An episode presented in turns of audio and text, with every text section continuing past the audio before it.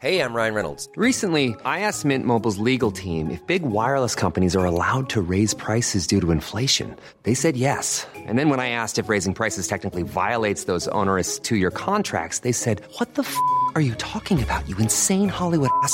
So to recap, we're cutting the price of Mint Unlimited from $30 a month to just $15 a month. Give it a try at mintmobile.com slash switch. $45 up front for three months plus taxes and fees. Promo for new customers for limited time. Unlimited more than 40 gigabytes per month. Slows. Full terms at mintmobile.com.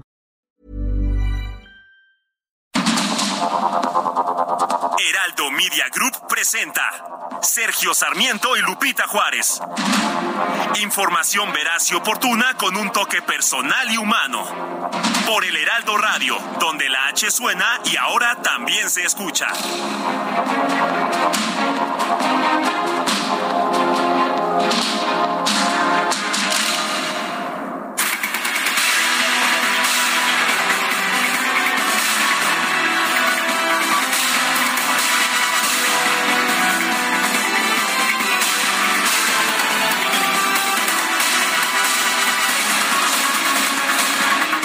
Sí, es viernes 16 de septiembre de 2022 y Guadalupe Juárez y Sergio Sarmiento estamos listos con la información de esta mañana, Día de la Independencia de México. El presidente Andrés Manuel López Obrador encabezó este jueves la ceremonia del grito de independencia desde el balcón de Palacio Nacional. En sus arengas incluyó la libertad, la igualdad, la democracia y la fraternidad universal. También pronunció mueras, sí, no solamente vivas. Y los mueras fueron contra la corrupción, el clasismo y el racismo. ¡Vivan los pueblos indígenas! ¡Viva la grandeza cultural de México! ¡Viva México!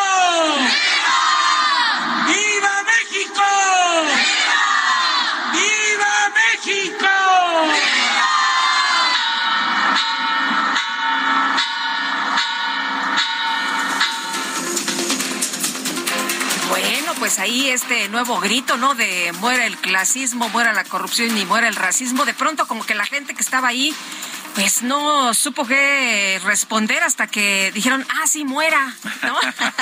Estábamos acostumbrados a los vivas.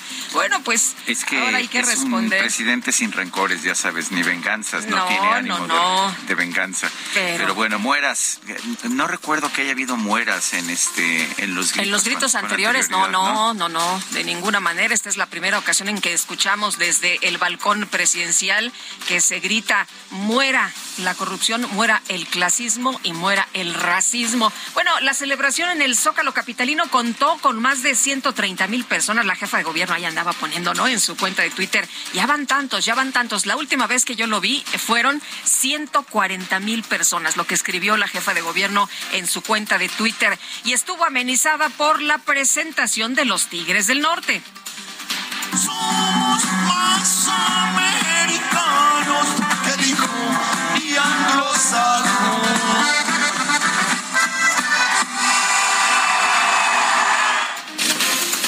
fueron solamente los Tigres del Norte, ¿verdad, Guadalupe? No, Había no, no. toda una pléyade de artistas. Hubo A de ver, cuéntanos. todo. Pues mi querido Sergio, estuvieron en todas las delegaciones, ya sabes, tiraron la casa por la ventana. Ah, ¿es por la, Sí, por la pobreza sí. franciscana o por la austeridad republicana? No, yo creo que sí había lana, ¿eh? sí había billete. lana, los ¿verdad? Ángeles Azules, los Tigres del Norte, estuvieron un montón de grupos, la Sonora Santanera, en fin, en fin, estuvo, estuvo en grande. Oye, y los Tigres del Norte que abrieron con esta canción El Jefe de Jefes. ¿Ah, sí? Sí, como no, y esta canción de Teodoro Bello que aclaró en alguna ocasión que pues no estaba, no era un tema de narcotráfico, ¿eh? no estaba dedicada a ningún narcotraficante, que estaba dedicada para la mejor persona, o sea, para la persona que era lo mejor en lo que hacía. El dibujante, el comerciante, el bombero, el presidente, el taxista, a lo que se dedique, tiene que ser el jefe de jefes. No vayas a creer tú que está dedicada a algún narcotraficante. Previamente, el canciller Marcelo Ebrard se reunió con los expresidentes de Uruguay y Bolivia, José Mujica y Evo Morales, quienes fueron invitados por el presidente López Obrador a participar en las fiestas patrias.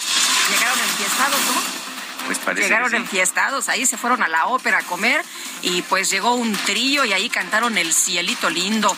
En un video, el embajador de los Estados Unidos, Ken Salazar, envió un mensaje de felicitación por el Día de la Independencia de México. Destacó la buena relación que hay entre ambos países.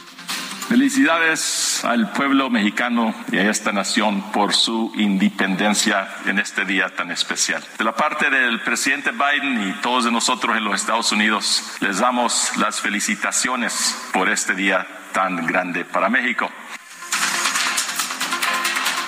La Secretaría de Obras y Servicios de la Ciudad de México puso en marcha un operativo de limpieza en el centro histórico con 1.120 trabajadores para dejar todo listo para el arranque del desfile cívico-militar que se va a llevar a cabo hoy a las 11 de la mañana.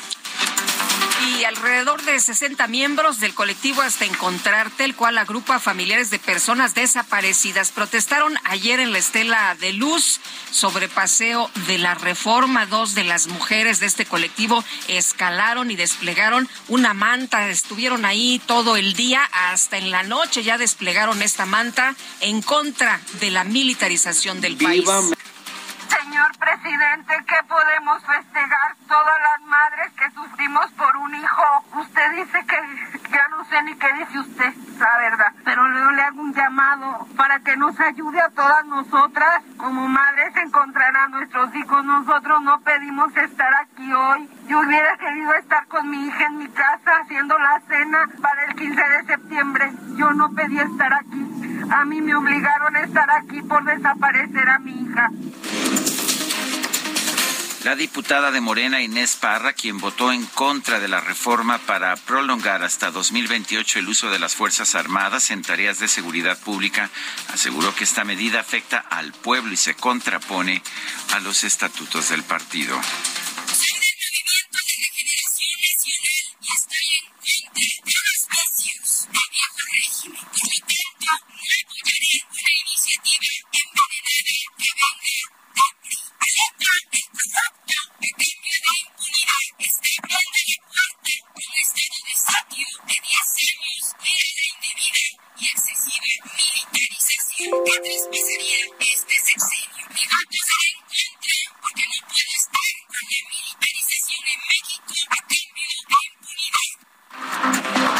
Y este jueves el priista Esteban Villegas rindió protesta como gobernador constitucional del estado de Durango. Reconoció que llega al cargo con un reto inmenso por los problemas financieros que enfrenta la entidad.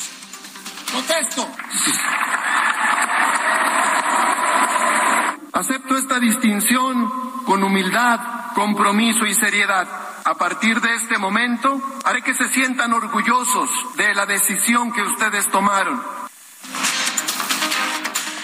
Durante la toma de protesta del nuevo gobernador de Durango, los dirigentes nacionales del PAN y el PRD, Marco Cortés y Jesús Zambrano, evitaron saludar al líder nacional del PRI, Alejandro Moreno.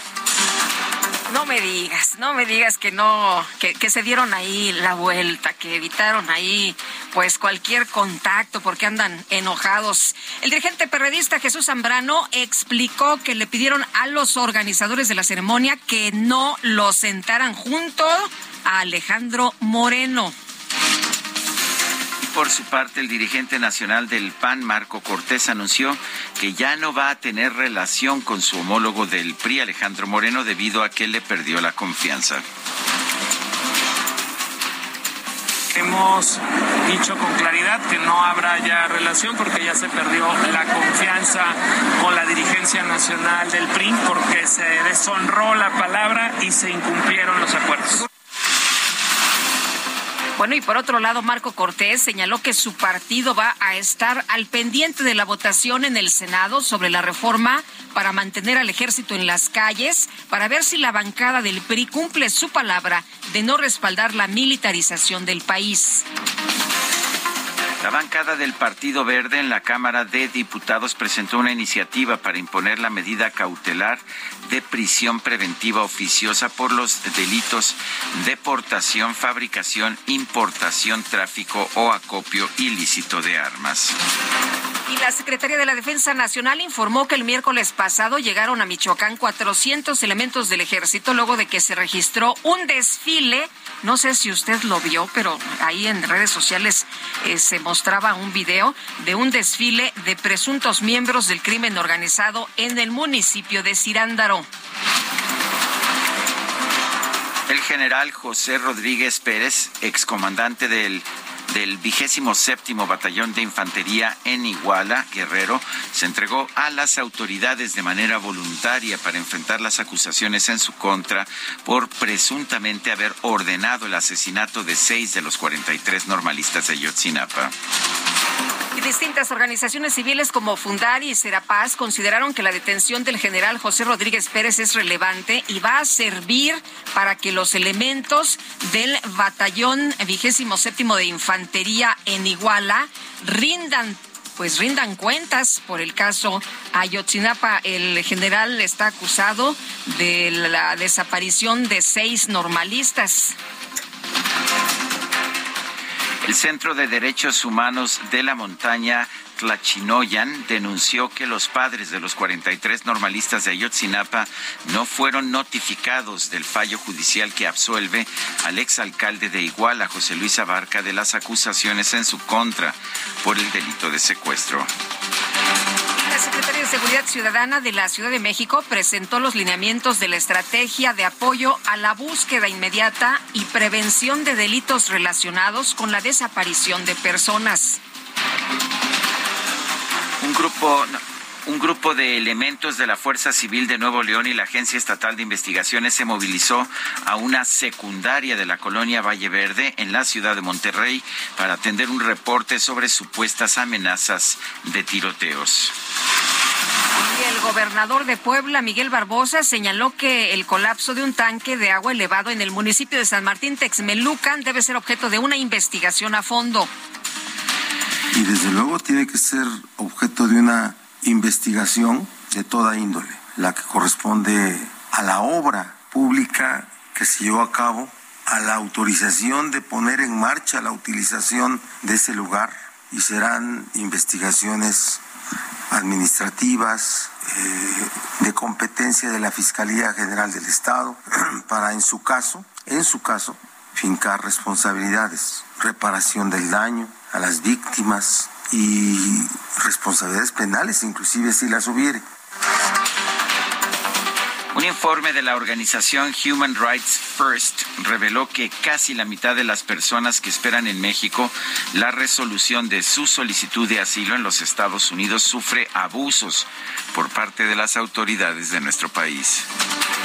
El gobierno de Florida envió dos aviones con migrantes indocumentados a la lujosa isla de Martha's Vineyard en Massachusetts como parte de la estrategia para exigir al gobierno federal medidas migratorias más rígidas.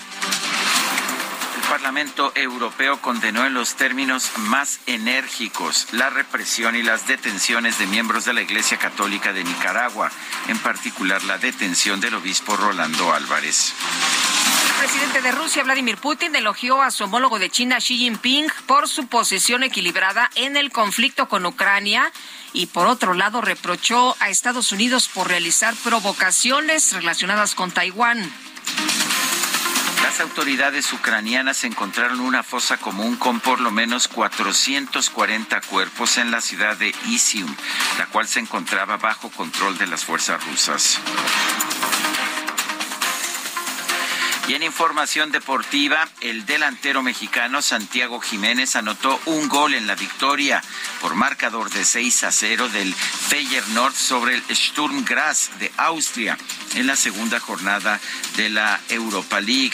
Por otra parte, en la NFL, los Kansas City Chiefs derrotaron 27 a 24 a Los Ángeles Chargers en el arranque de la semana 2 de la temporada regular de la NFL.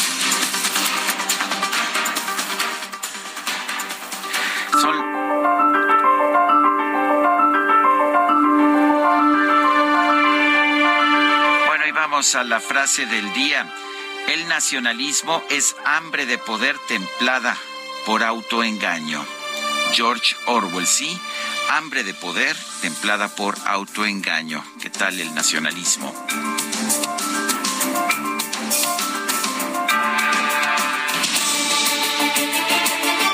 Bueno, y las preguntas, ya sabe usted que nos gusta preguntar. ¿Está usted de acuerdo con la ampliación del periodo en que las Fuerzas Armadas pueden participar en labores de policía de 2024 a 2028? Esta fue la pregunta que hicimos ayer.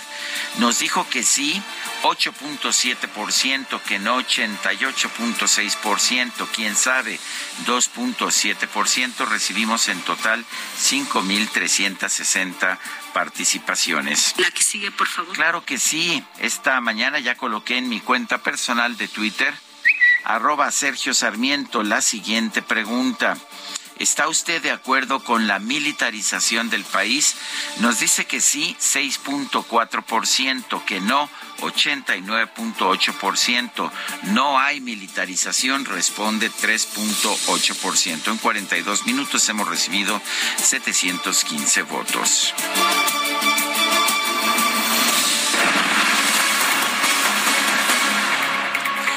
Y bueno, seguimos con la información. Información importante esta mañana. Integrantes del Consejo Consultivo de la Comisión Nacional de los Derechos Humanos reclamaron al organismo por su decisión de no impugnar la reciente reforma que pasa a la Guardia Nacional al control de la Secretaría de la Defensa Nacional. Adalberto Méndez, consejero consultivo de la Comisión Nacional de Derechos Humanos, gracias por platicar con nosotros. Buenos días. ¿Qué tal? Buenos días. Eh, Adalberto, pues la Comisión Nacional de los Derechos Humanos dijo que no va a hacer nada, ¿no? Están eh, completamente de acuerdo y muchos organismos pues han estado sorprendidos, algunos no, porque, bueno, pues saben que este organismo está prácticamente con lo que señala el gobierno. ¿Ustedes qué piensan, Adalberto? Mira, justamente el día de ayer, eh, de los nueve consejeros y consejeras consultivos que estamos en funciones, falta todavía que se designe al décimo, porque la presidencia también ocupa un lugar dentro de ese, órgano consultivo. Eh, manifestamos nuestro completo desacuerdo eh, con este tema, ¿no? Ocho de nosotros, nada más una consejera no nos acompañó en el, en el, en el comunicado, manifestamos que no, no, es admisible esa decisión. ¿no? Realmente existe un vicio de constitucionalidad, se vulnera el 21 constitucional del punto 21 de la Constitución y definitivamente no cumple con los estándares en materia internacional. ¿no? Las condenas que ha habido en contra de México, sobre todo en el sistema interamericano, han sido enfáticas en la necesidad de limitar al máximo este tipo de acciones y que el máximo organismo de tutela de derechos humanos se haya negado con un, con un comunicado que además de que es completamente, aunque es larguísimo su comunicado, no tiene un fundamento real y contundente en materia de derechos humanos, sí genera de alguna u otra manera una preocupación a este órgano de carácter competitivo y por eso la necesidad de manifestarle a la ciudadanía de que al menos de nuestra parte no acompañamos ni hemos respaldado este tipo de acciones por parte de la comisión desde que fuimos designados. Adalberto, ¿qué, ¿qué tanta influencia tiene este consejo consultivo? Desafortunadamente, la ley eh, no le da la suficiente fuerza al Consejo Consultivo para poder de alguna u otra manera, digamos, detener este tipo de iniciativas. De entrada, una de las de los grandes vicios que tiene la ley de la, de la CNDH es que eh, la facultad para decidir sobre las acciones de inconstitucionalidad se le otorga directamente a la presidencia. El Consejo Consultivo en ese sentido no tiene ninguna influencia. Sin embargo, nosotros lo que hemos hecho o hemos tratado de hacer, no es la primera vez que sacamos un comunicado, es en nuestra facultad de aconsejar, darle propuestas, incluso el 7 de, eh, septiembre eh, hicimos una propuesta técnica que hicimos pública a la ciudadanía con algunos criterios del sistema universal interamericano para que fueran de alguna u otra manera valorados por el organismo efecto de que impugnara la acción de inconstitucionalidad. Desafortunadamente no fuimos escuchados una vez más y en ese sentido lo que lo, que realmente nos preocupa es que por más que hemos tratado de acompañar o digamos de alguna otra manera visibilizar las necesidades de derechos del país, eh, no, se toma en cuenta. ¿no? Si bien es cierto, la presidencia por ley no está obligada a digamos a, que nosotros eh, o a hacer caso a nuestro a nuestro consejo, ¿no? a lo que nosotros y es algo que ellos nos han reiterado en varias ocasiones, que no están obligados de alguna u otra manera a, escuchar o, a aplicar los consejos, por así decirlo, que nosotros debemos a la Comisión Nacional. La verdad es que también podría hacerlo, ¿no? digamos que la ley no le prohíbe a la, a la, a la presidencia de la, de la Comisión Nacional el de alguna u otra manera valorar nuestra opinión o valorar los criterios que consideramos adecuados. De alguna u otra manera, el Consejo Consultivo es elegido por su capacidad técnica y por el conocimiento que tenemos en la materia.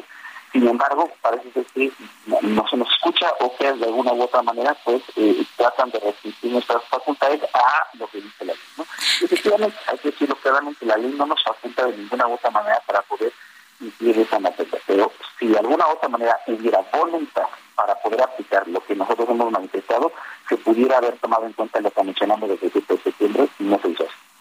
Eh, Adalberto, el presidente López Obrador eh, hoy en el desfile, en este, este mensaje que dará, pues hará oficial la incorporación de la Guardia Nacional a la Sedena. Nos han dicho una y otra vez que no hay de otra más que mantener precisamente a los militares en las calles, que no hay de otra más que la Guardia Nacional pase al control de la Secretaría de la Defensa Nacional y que esto no va a ser un detonador de violación a los derechos humanos.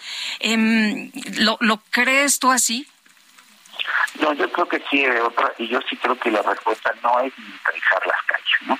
Este proceso que desafortunadamente inicia con el sexenio Felipe Calderón, le, tanto el sexenio de Peña Nieto y en la campaña del presidente Andrés Manuel, el compromiso era de alguna u otra manera ir retirando a el ejército de las calles y no se ha cumplimentado.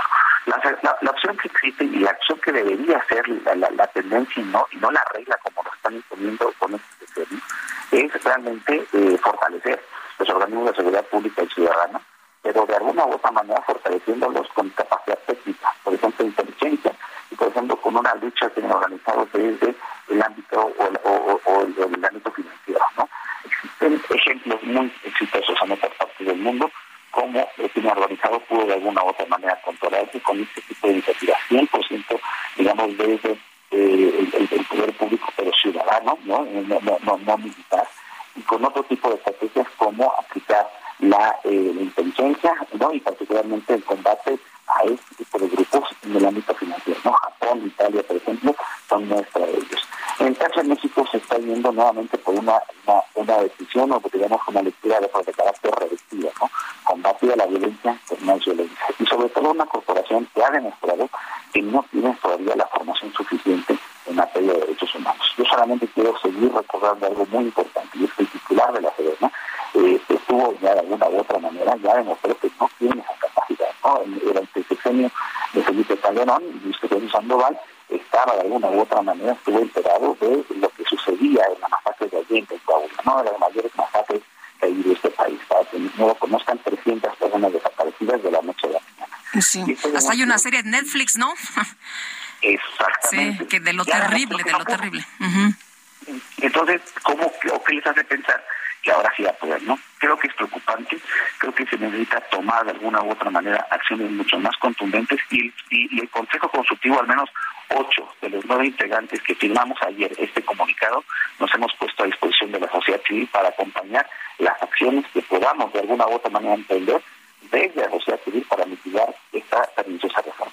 Adalberto Méndez, muchas gracias por tomar nuestra llamada y por explicarnos cuál es la posición de ustedes. Muy buenos días. Muchísimas gracias a ustedes. Hasta luego. Adalberto Méndez, consejero consultivo de la Comisión Nacional de los Derechos Humanos.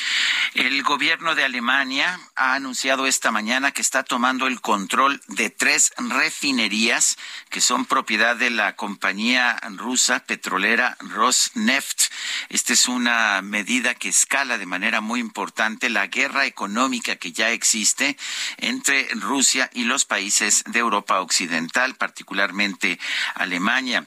Eh, el gobierno del canciller Olaf Scholz dice que está tomando esta medida para proteger a la economía alemana de los efectos de un embargo de toda la Unión Europea sobre el petróleo crudo de Rusia. Y bueno, pues esta, esta medida, de hecho, va a aplicarse ya completamente a partir de diciembre, pero esta medida iba a dejar sin, sin petróleo crudo a por lo menos una o dos de estas tres refinerías que está empezando a tomar control el gobierno de Alemania. Eh, por otra parte, se había cuestionado que el gobierno ruso estaba obteniendo dinero que le permitía mantener la guerra contra Ucrania por el funcionamiento, por las utilidades de estas tres refinerías. Son las siete con veinticuatro minutos.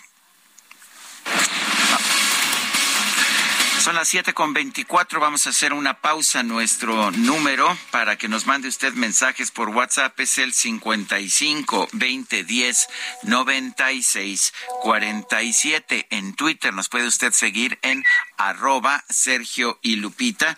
Le recomiendo también dar seguimiento a la cuenta del Heraldo Media Group, arroba Heraldo de México, para tener información sobre todo lo que suceda en México y el mundo en cualquier momento. Guadalupe Juárez y Sergio Sarmiento, vamos a una pausa y regresamos.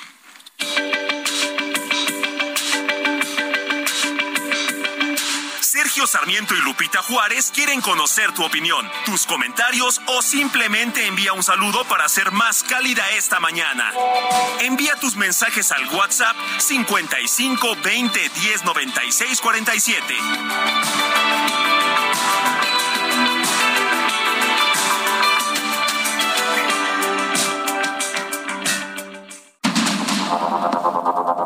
Continuamos con Sergio Sarmiento y Lupita Juárez por el Heraldo Radio.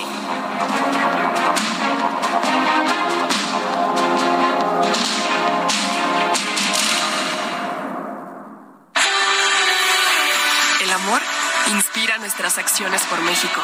Reforestando la tierra, reciclando, cuidando el agua, impulsando a las mujeres y generando bienestar en las comunidades.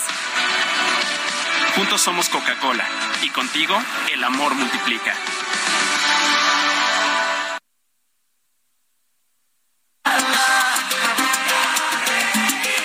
Voy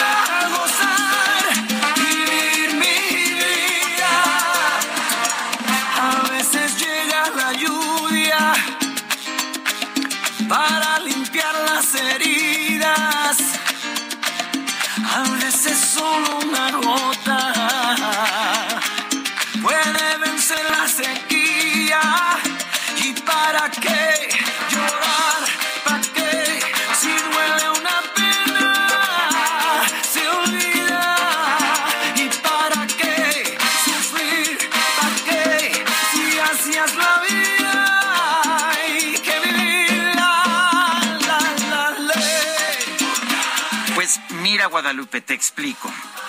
Hoy es 16 de septiembre, pero ayer tocamos música mexicana, ya cumplimos con nuestra cuota, ¿no?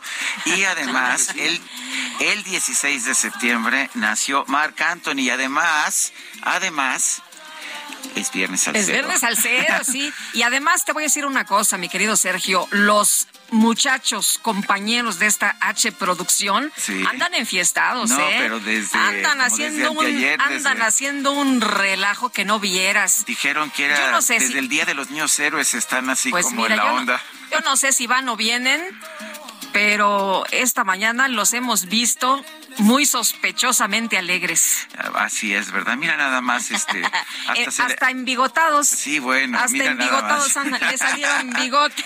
Salud, todo le, sal- le moderación. salió bigote, ¿verdad? Bueno, bueno. Pues mira, yo no sé. El hecho es que, enfiestados o no, aquí Sergio y Lupita está al aire, como todos los días, en vivo, con sus dos conductores.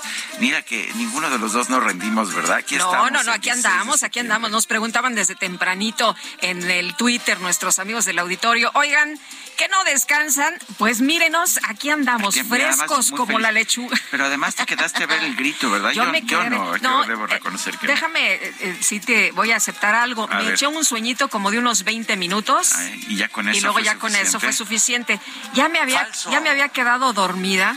Y en eso escucho que ya ves la tronadera porque hubo muchos fuegos artificiales por todos lados. La casa por la ventana se tiró ayer, ¿eh? Sí, no, no, na- hubo nada de- limitaciones, nada no, no, no hubo limitaciones. Y después de dos años que la gente no había ido al grito, pues todo el mundo estaba tan entusiasmado y con muchas ganas de fiesta.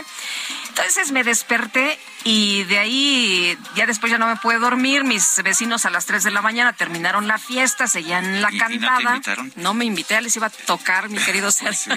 Aunque llegues en pijama, Sí, este, sí, bueno, como Pero- no me dejan dormir, me permiten venirme para acá. Pero bueno, bueno. Pues así estuvo, así estuvo. Y no sé nuestros amigos del auditorio cómo anden, ojalá nos platiquen, ¿no? Que cómo les ¿Cómo fue, les fue cómo andan, dónde andan. Y vámonos a los mensajes porque hay mucha gente despierta desde tempranito. Alberto Olvera de Querétaro dice, en un país en donde el narcotráfico es el principal problema en términos de seguridad, hacer un show de corridos con los Tigres del Norte es una broma de mal gusto. Dice otra persona, eh, dice, ya oigo lo que pensaron todos los funcionarios de los tres órdenes de gobierno. Qué bueno que no dijo mueran todos los corruptos, porque el lunes nos quedamos sin el, el 99% de los funcionarios. Es esa 5830. ¿Cómo cree? Ya no hay corrupción, hombre. Se ha sacado el pañuelito, blanco? como 30 veces en esta administración que dicen que son los más transparentes, pero que mm, asignan de manera directa las obras. Ah, y entonces ya no sabemos, ya no sabemos y al ejército para que no haya, de hecho, ah, eh, eh, cuenta pública, para que no vayan a la cuenta pública. Dice Jorge Varela. En Soriana celebramos dando el gran grito del ahorro. Lleva menudo de res a 74.90 el kilo o pierna de cerdo con hueso congelada a 49.90 el kilo y costilla y flecha de res para asar a solo 89.90 el kilo. Soriana, la de todos los mexicanos. A septiembre 19. Aplica restricciones. Ay, DJ Kike, no vengas a trabajar así, DJ Kike. No, porque no, bueno.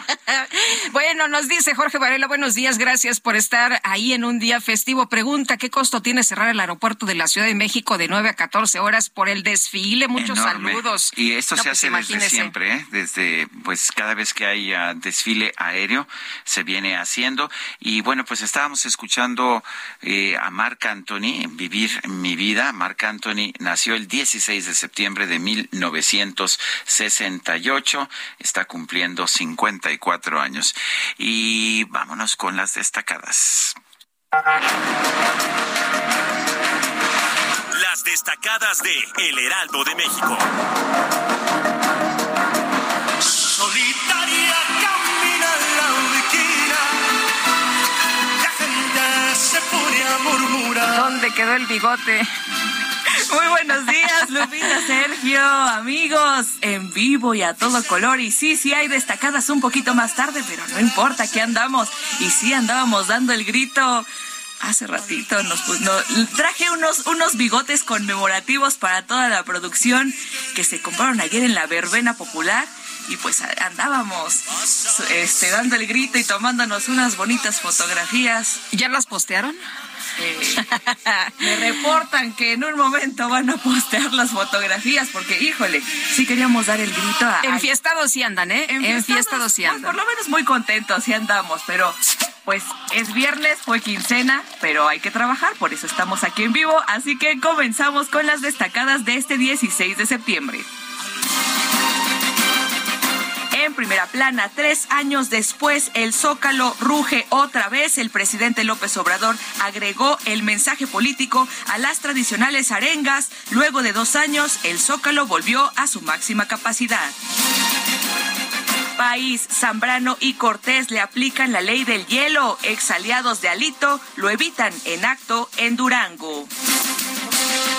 Ciudad de México, nueva, nueve alcaldías, balance positivo en seguridad. Benito Juárez encabeza los buenos resultados en la materia con su programa Estrella. Miguel Hidalgo redujo 19.2% los delitos.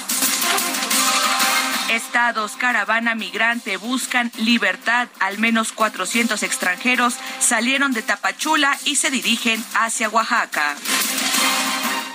Orbe, adiós a la reina. Ultiman detalles del funeral. Dos mil invitados irán a las exequias que terminarán con dos minutos de silencio. Meta NFL de gran regreso. Kansas City viene de atrás para superar a los cargadores y tomar el liderato de su zona. Y finalmente, en mercados por desempleo crece el retiro de las Afores. Está en el mayor nivel desde octubre del 2020. Lupita, Sergio, amigos, hasta aquí las destacadas del Heraldo. Feliz viernes. Muy bien, gracias. Son las 7 de la mañana con 38 minutos. En Soriana celebramos dando el grito del ahorro. 30% de descuento en todos los vinos y licores. Y todos los 12 packs de cerveza a solo 99 pesos con 200 puntos cada uno. Soriana, la de todos los mexicanos. A septiembre 19, aplican restricciones. Evita el exceso. Pues ayer ya todos los medios estaban atentos a la salida de Miguel Ángel Félix Gallardo para que pues siga en su domicilio la sentencia, el resto de la sentencia de, 40 años. pues se le, se le conoce a Miguel Ángel Félix como el jefe de jefes, Sergio, pero, pero no es canción. No, no es no, no, no seas mal pensado, mi querido Sergio. Vamos con Mayeli Mariscal que tiene todos los detalles porque Mayeli pues se va a tener que quedar otro rato ahí en la cárcel. Cuéntanos. Así es, Lupita, Sergio, todo el auditorio. El día de ayer, la audiencia que inició a las 6.15, eh, pues estuvo acompañado Félix Gallardo de su abogada, también de uno de sus hijos. Y bueno, finalmente eh, se decide que no había las condiciones eh, para realizar el traslado al domicilio de Miguel Ángel Félix Gallardo para continuar esta prisión domiciliaria. Y bueno, esto eh, pues la verdad sorprendió a las autoridades incluso penitenciarias, a la Dirección de Reinserción Social, quien eh, pues explicó que durante la audiencia se estuvo realizando las pruebas técnicas de este dispositivo de eh, localización en el cual las autoridades estarían vigilando eh, la ubicación de Miguel Ángel Félix Gallardo. recordar que bueno en este domicilio en el cual estaría siguiendo la pena de por lo menos los ocho años que le restan de esta sentencia, pues siempre no se llevó a cabo. Por la tarde entró un convoy de la Guardia Nacional al penal de Puente Grande, en donde está recluido. Se realizaron, repito, estas pruebas y sin embargo el juez cuarto que auxilia la sentencia del juez séptimo de la Ciudad de México que concedió este eh, pues arresto domiciliario determina que no había las condiciones para que la Guardia Nacional realizara el traslado. Más tarde, eh, también el director eh, José Antonio Pérez Juárez de la Dirección de Reinserción Social explicó que ellos pusieron también personal para que auxiliara en este traslado y sin embargo, pues esta se retrasó. El traslado finalmente se, eh, pues pone nueva fecha para el próximo 23 de septiembre a las 6 de la tarde. Se estaría llevando a cabo de nueva cuenta la audiencia y determinar si ahora sí eh, hay las condiciones para trasladarlo. La verdad es una decisión que sorprende. También incluso su abogada señaló que pues esto pudiera empeorar la salud de Miguel Ángel Félix Gallardo y María Teresa Vallejo Vallejo, perdón, Pérez, la abogada, eh, pues dijo que esta decisión fue directamente de la secretaria de Seguridad, Rosa Isela Rodríguez, quien desde las dos de la tarde giró un oficio para que este traslado fuera retrasado. Así es que, pues bueno, esa es la información. El próximo 23 de septiembre a las 6 de la tarde se llevará a cabo esta audiencia de nueva cuenta para determinar si ahora sí eh, Miguel Ángel Félix Gallardo es trasladado a su domicilio. Muy bien, pues Mayeli, muchas gracias. Estaremos muy pendientes. Muy buenos días. Excelente día para todos. Tenemos en la línea telefónica a José Reveles, periodista especializado en temas de narcotráfico, hecho mucho trabajo para entender eh, las redes del narcotráfico en nuestro país. Lo tenemos en la línea telefónica. Pepe, gracias por tomar nuestra llamada. Cuéntanos qué tan importante fue o sigue siendo Miguel Ángel Félix Gallardo. ¿Realmente fue el jefe de jefes? En efecto, Sergio Lupita fue eh, este jefe de jefes poderosísimo. En su momento se trasladó de ser policía, de ser agente, a ser narcotraficante y fue de los, si no el primero, de los primeros que pudieron operar el traslado de cocaína, el tráfico desde Colombia hasta Estados Unidos. Mm, no se daba entonces y él fue como pionero en este asunto de eh, este apodo del jefe de jefes pues se le puso desde entonces. Era realmente fundador junto con Caro Quintero y con Don Neto Fonseca del cártel de Guadalajara. Eh, que pues ya no existe pero se convirtió en, después en cártel de Sinaloa. Él de hecho sinaloense nació en Badiraguato y eh, pues eh, llegó a tener una gran fortuna cuando se le capturó, se le quitaron 50 eh, casas, inmuebles, más otros ranchos, eh, dinero en el banco, negocios, etcétera. Entonces yo no sé si conservó parte de ese dinero porque una de las sentencias que le quedaban pendientes era el pago de indemnización a la familia de Camarena, de la gente de la DEA, Enrique Camarena, eh, por 21 millones de pesos. No se ha hablado ahora si se cubrió o no se cubrió, o, una fianza o qué se hizo. Pero bueno, eh, le han pospuesto esta salida a prisión domiciliaria, lo cual pues eh, sigue poniendo en riesgo su vida. Está muy, muy delicado. Es un hombre que él mismo se definió, se, se definió como un cadáver viviente que solo está esperando que le pues adjudiquen un hoyo junto a una raíz de un árbol para enterrarlo. Eh, José, esto... Sí. Eh, eso es eso es lo que dice lo que dice que su, su, su abogada su eh, él eh, se habla de que tiene 22 enfermedades que está muy muy grave. Crees que, que tenga todavía alguna influencia algún poder dentro pues de estas redes criminales no absolutamente está ya fuera de de esta capacidad de poder no ya es una historia él es una leyenda, también un mito, pero no tiene ninguna capacidad. la prueba de que ni siquiera los Estados Unidos lo están pidiendo en extradición. Saben que pues, está ya, ya por morir y sería pues eh, inútil eh, tratar de llevárselo en extradición a Estados Unidos como como sí han insistido en, querer llevarse a Rafael Caro Quintero, ¿no? que fue recapturado, como ustedes saben. Eh, de los tres líderes, eh, Caro Quintero está otra vez en prisión porque fue recapturado. Este Don Neto está en prisión domiciliaria hace cinco años y ahora pues Miguel Ángel Félix pues espera que dentro de una semana más o menos esté otra vez y el pretexto fue curiosísimo de que la Guardia Nacional dijo que no tenía la capacidad necesaria para realizar el traslado de Gallardo, de Félix Gallardo, del penal de Puente Grande a esta a su domicilio en Zapopan. Bueno, algo pasó ahí que intervino no un juez, no el director del penal, sino una autoridad de custodia es interesante, ¿no? Que la propia Guardia Nacional diga que no tiene la capacidad, cuando estrictamente hablando, si realmente ya no es alguien que tenga poder, pues no debería ser tan difícil. No, tendría que ser un trámite, pues eh, realmente eh, fácil y, rápido, expedito, pero algo pasó que nos está diciendo.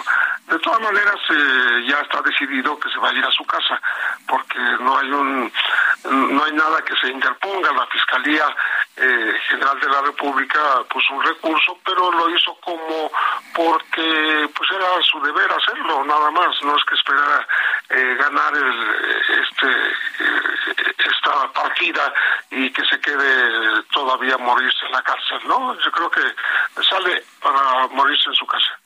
Eh, en el caso de, de, Miguel Ángel Félix, ¿fue realmente este hombre poderoso que cambió la manera de traficar drogas entre México y los Estados Unidos? Sí, pues, pues te repito, tuvo relación con Pablo Escobar, eh, tuvo relación con los capos de Colombia y como todo el mundo sabe, aquí en México no se produce cocaína, pero él inició ese tráfico utilizando a México como un puente rumbo a los Estados Unidos. Entonces, sí, tuvo esa relevancia y pues además este eh, fue muy influyente en su momento. La, la captura en 1989 la hizo Javier Cuello Trejo junto con Guillermo González Calderoni eh, pues los más eh, altos jefes en ese momento de la Policía Judicial Federal. Eh, es un, pues, repito, es un mito también eh, Félix Gallardo porque de ser muy poderoso también cuando estaba ya en prisión, pues recibía visitas y, le gustaba beber coñac en su celda y, tenía esa capacidad de hacerlo en, la cárcel, como es sabido en México muchos de los poderosos capos que llegan a prisión pues tienen algunas algunos privilegios. Él era uno de ellos. ¿Podría tener enemigos que pusieran en riesgo su vida en una prisión domiciliaria?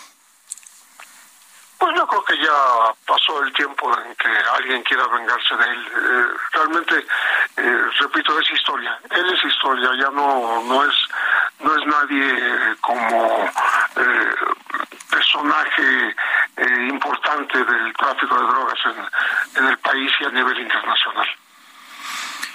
Bueno, pues uh, yo quiero agradecerte, Pepe Reveles, periodista, especialista en temas de narcotráfico, José Reveles, el haber conversado con nosotros esta mañana.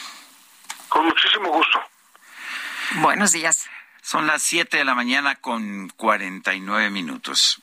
En Soriana celebramos dando el gran grito del ahorro. Aprovecha que con 75 puntos te llevas tomate guaje a 4.90 el kilo, aguacate a 29.80 el kilo y cebolla blanca a 19.80 el kilo con 75 puntos. Soriana, la de todos los mexicanos. A septiembre 19. Aplican restricciones. Pues dicen los priistas que tienen la mano tendida para la alianza, pero pues eh, ya en el PRD y en el PAN le perdieron la confianza a Alejandro Moreno. El presidente del PAN, Marco Cortés, dijo que su partido rompió relación política con el líder nacional del PRI por haber traicionado la alianza. Va por México y Misael Zavala, te escuchamos.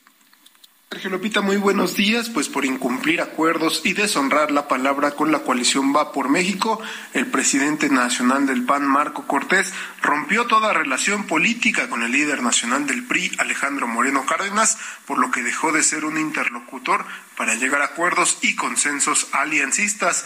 La ruptura la anunció el panista durante una entrevista a medios tras participar en la toma de protesta del ahora gobernador de Durango, Esteban Villegas, donde el dirigente partidista sostuvo que Alito Moreno deshonró la palabra y los acuerdos de la alianza Va por México. Dijo que pues con claridad no habrá ya relación con Alejandro Moreno porque ya se perdió la confianza con la dirigencia nacional del PRI porque se deshonró la palabra y se incumplieron varios acuerdos. Esto, Sergio Dupita, debido a que el dirigente nacional priista y el grupo parlamentario del PRI en la Cámara de Diputados impulsaron la aprobación de la reforma que prorroga hasta el 2028 la permanencia de las Fuerzas Armadas en labores de seguridad pública y en las calles. Sobre el futuro de la coalición Va por México, Marco Cortés expuso que van a esperar la votación de la reforma en el Senado para decidir si rompe totalmente con la alianza. Incluso confió en que los senadores del Revolucionario Institucional rechazarán la reforma al quinto transitorio. Sergio Lupita, hasta aquí la información. Misael, muchas gracias. Dicen que en la política la forma es fondo. Estuvieron allá en Durango en la toma de posesión del gobernador eh, de la entidad, del nuevo gobernador. Pidieron que no los sentaran en, eh, del PRD y del PAN, pidieron que no los sentaran juntos para que no hubiera la posibilidad de siquiera poderse saludar. Los del PRI dicen que tienen la mano tendida para que continúe esta alianza, pero ya escuchó usted pues cómo están las cosas. Pues bastante complicadas. La Comisión de Energía de la Cámara de Diputados convocó convocó a una reunión de trabajo para el próximo miércoles 21 de septiembre con el fin de discutir y votar la iniciativa presidencial para eliminar el horario de verano. Elia Castillo, adelante. Buenos días, Sergio Lupita. Los saludo con mucho gusto a ustedes al auditorio. Así es, la Comisión de Energía de la Cámara de Diputados convocó a reunión de trabajo el próximo miércoles 21 de septiembre con el objetivo de discutir y votar la iniciativa enviada por el presidente Andrés Manuel López Obrador para eliminar el horario de verano. La reunión de trabajo se encuentra programada en la Gaceta Parlamentaria, como se acordó en la instancia legislativa desde la primera semana de septiembre. De acuerdo con el orden del día, entre los dictámenes a discusión se encuentra en en primer lugar el dictamen de la nueva ley de los usos horarios en los Estados Unidos mexicanos enviada por el titular del Ejecutivo. La iniciativa del primer mandatario propone la derogación del decreto del primero de marzo de 2002 por el que se estableció el horario estacional mejor conocido como horario de verano. Señala que este horario se aplicaría exclusivamente en los municipios de la franja fronteriza norte del territorio nacional desde las dos de la mañana del segundo domingo de marzo hasta las dos de la mañana del primer domingo de noviembre. Para el resto del territorio propone un horario estándar de acuerdo con los usos horarios numerados por la propia ley. Se trata de la zona centro, de la zona pacífico y de la zona noroeste. La Comisión de Energía de la Cámara de Diputados, que preside el legislador de Morena, Manuel Rodríguez, acordó en su momento integrar al dictamen las diversas iniciativas de eh, pues diversos legisladores que también proponían eliminar este horario de verano. En caso de que este dictamen sea aprobado el próximo miércoles, como se prevé, la comisión lo turnará a la mesa directiva de la Cámara de Diputados con el objetivo objetivo de discutirlo y votarlo en el Pleno antes del 30 de septiembre. Este es el reporte que les tengo. Elia Castillo, muchas gracias por esta información. Son las 7 de la mañana con 54 minutos. Les recuerdo nuestro número para que nos mande mensajes de WhatsApp. Es el 55 2010 96 47.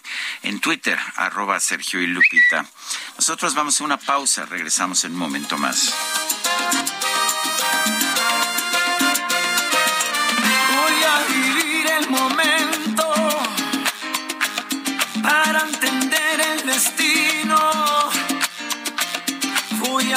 El silencio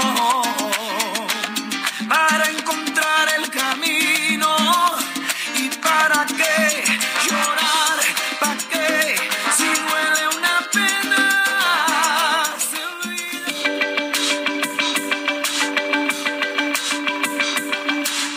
Sarmiento y Lupita Juárez quieren conocer tu opinión, tus comentarios o simplemente envía un saludo para hacer más cálida esta mañana. Envía tus mensajes al WhatsApp 55 20 10 96 47.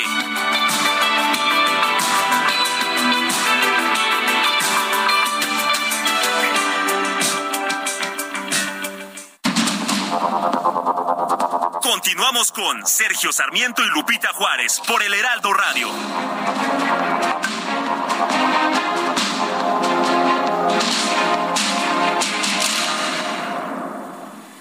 Soriana, gran grito del ahorro. El segundo al 50% de descuento en todos los quesos panela o Oaxaca empacados, Lala, Food, La Villita o Swan. Crema ácida Lala o Alpura de 900 mililitros, tostada sanísimo y milpa real y todo el arroz y frijol en bolsa. Soriana, la de todos los mexicanos. A septiembre 19, excepto precisísimo. Aplica restricciones. El 8 de noviembre de 2007, la Asamblea General de las Naciones Unidas estableció que cada 15 de septiembre se celebraría el Día Internacional de la Democracia a fin de generar prácticas que consoliden la cultura democrática y creen conciencia en los ciudadanos sobre sus derechos y obligaciones.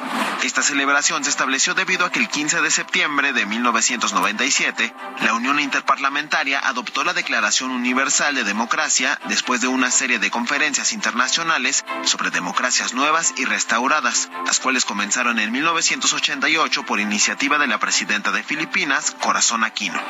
Cada año el Día Internacional de la Democracia trabaja con un lema. Para este 2022 es proteger la libertad de prensa para la democracia, con el objetivo de promover la protección de los medios de comunicación, garantizando que sean libres, independientes y plurales.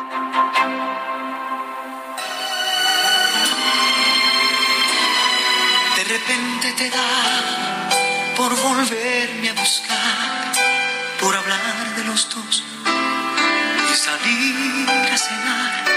Tal parece que yo te hice falta de más, que no fuiste feliz con tu otra mitad.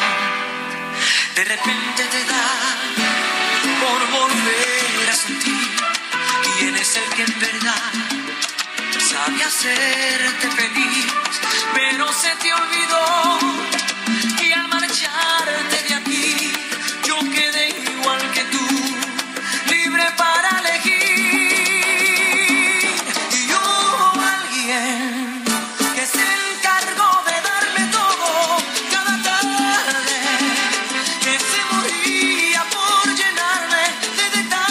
otra probadita de la música de Mark Anthony, quien hoy cumple 54 años. Esto se llama Y hubo alguien. Es una, es una de las ah, versiones de las canciones que expresan de mejor manera el lado salsero, la salsa tipo Nu- Nueva York que caracteriza a Marc Anthony.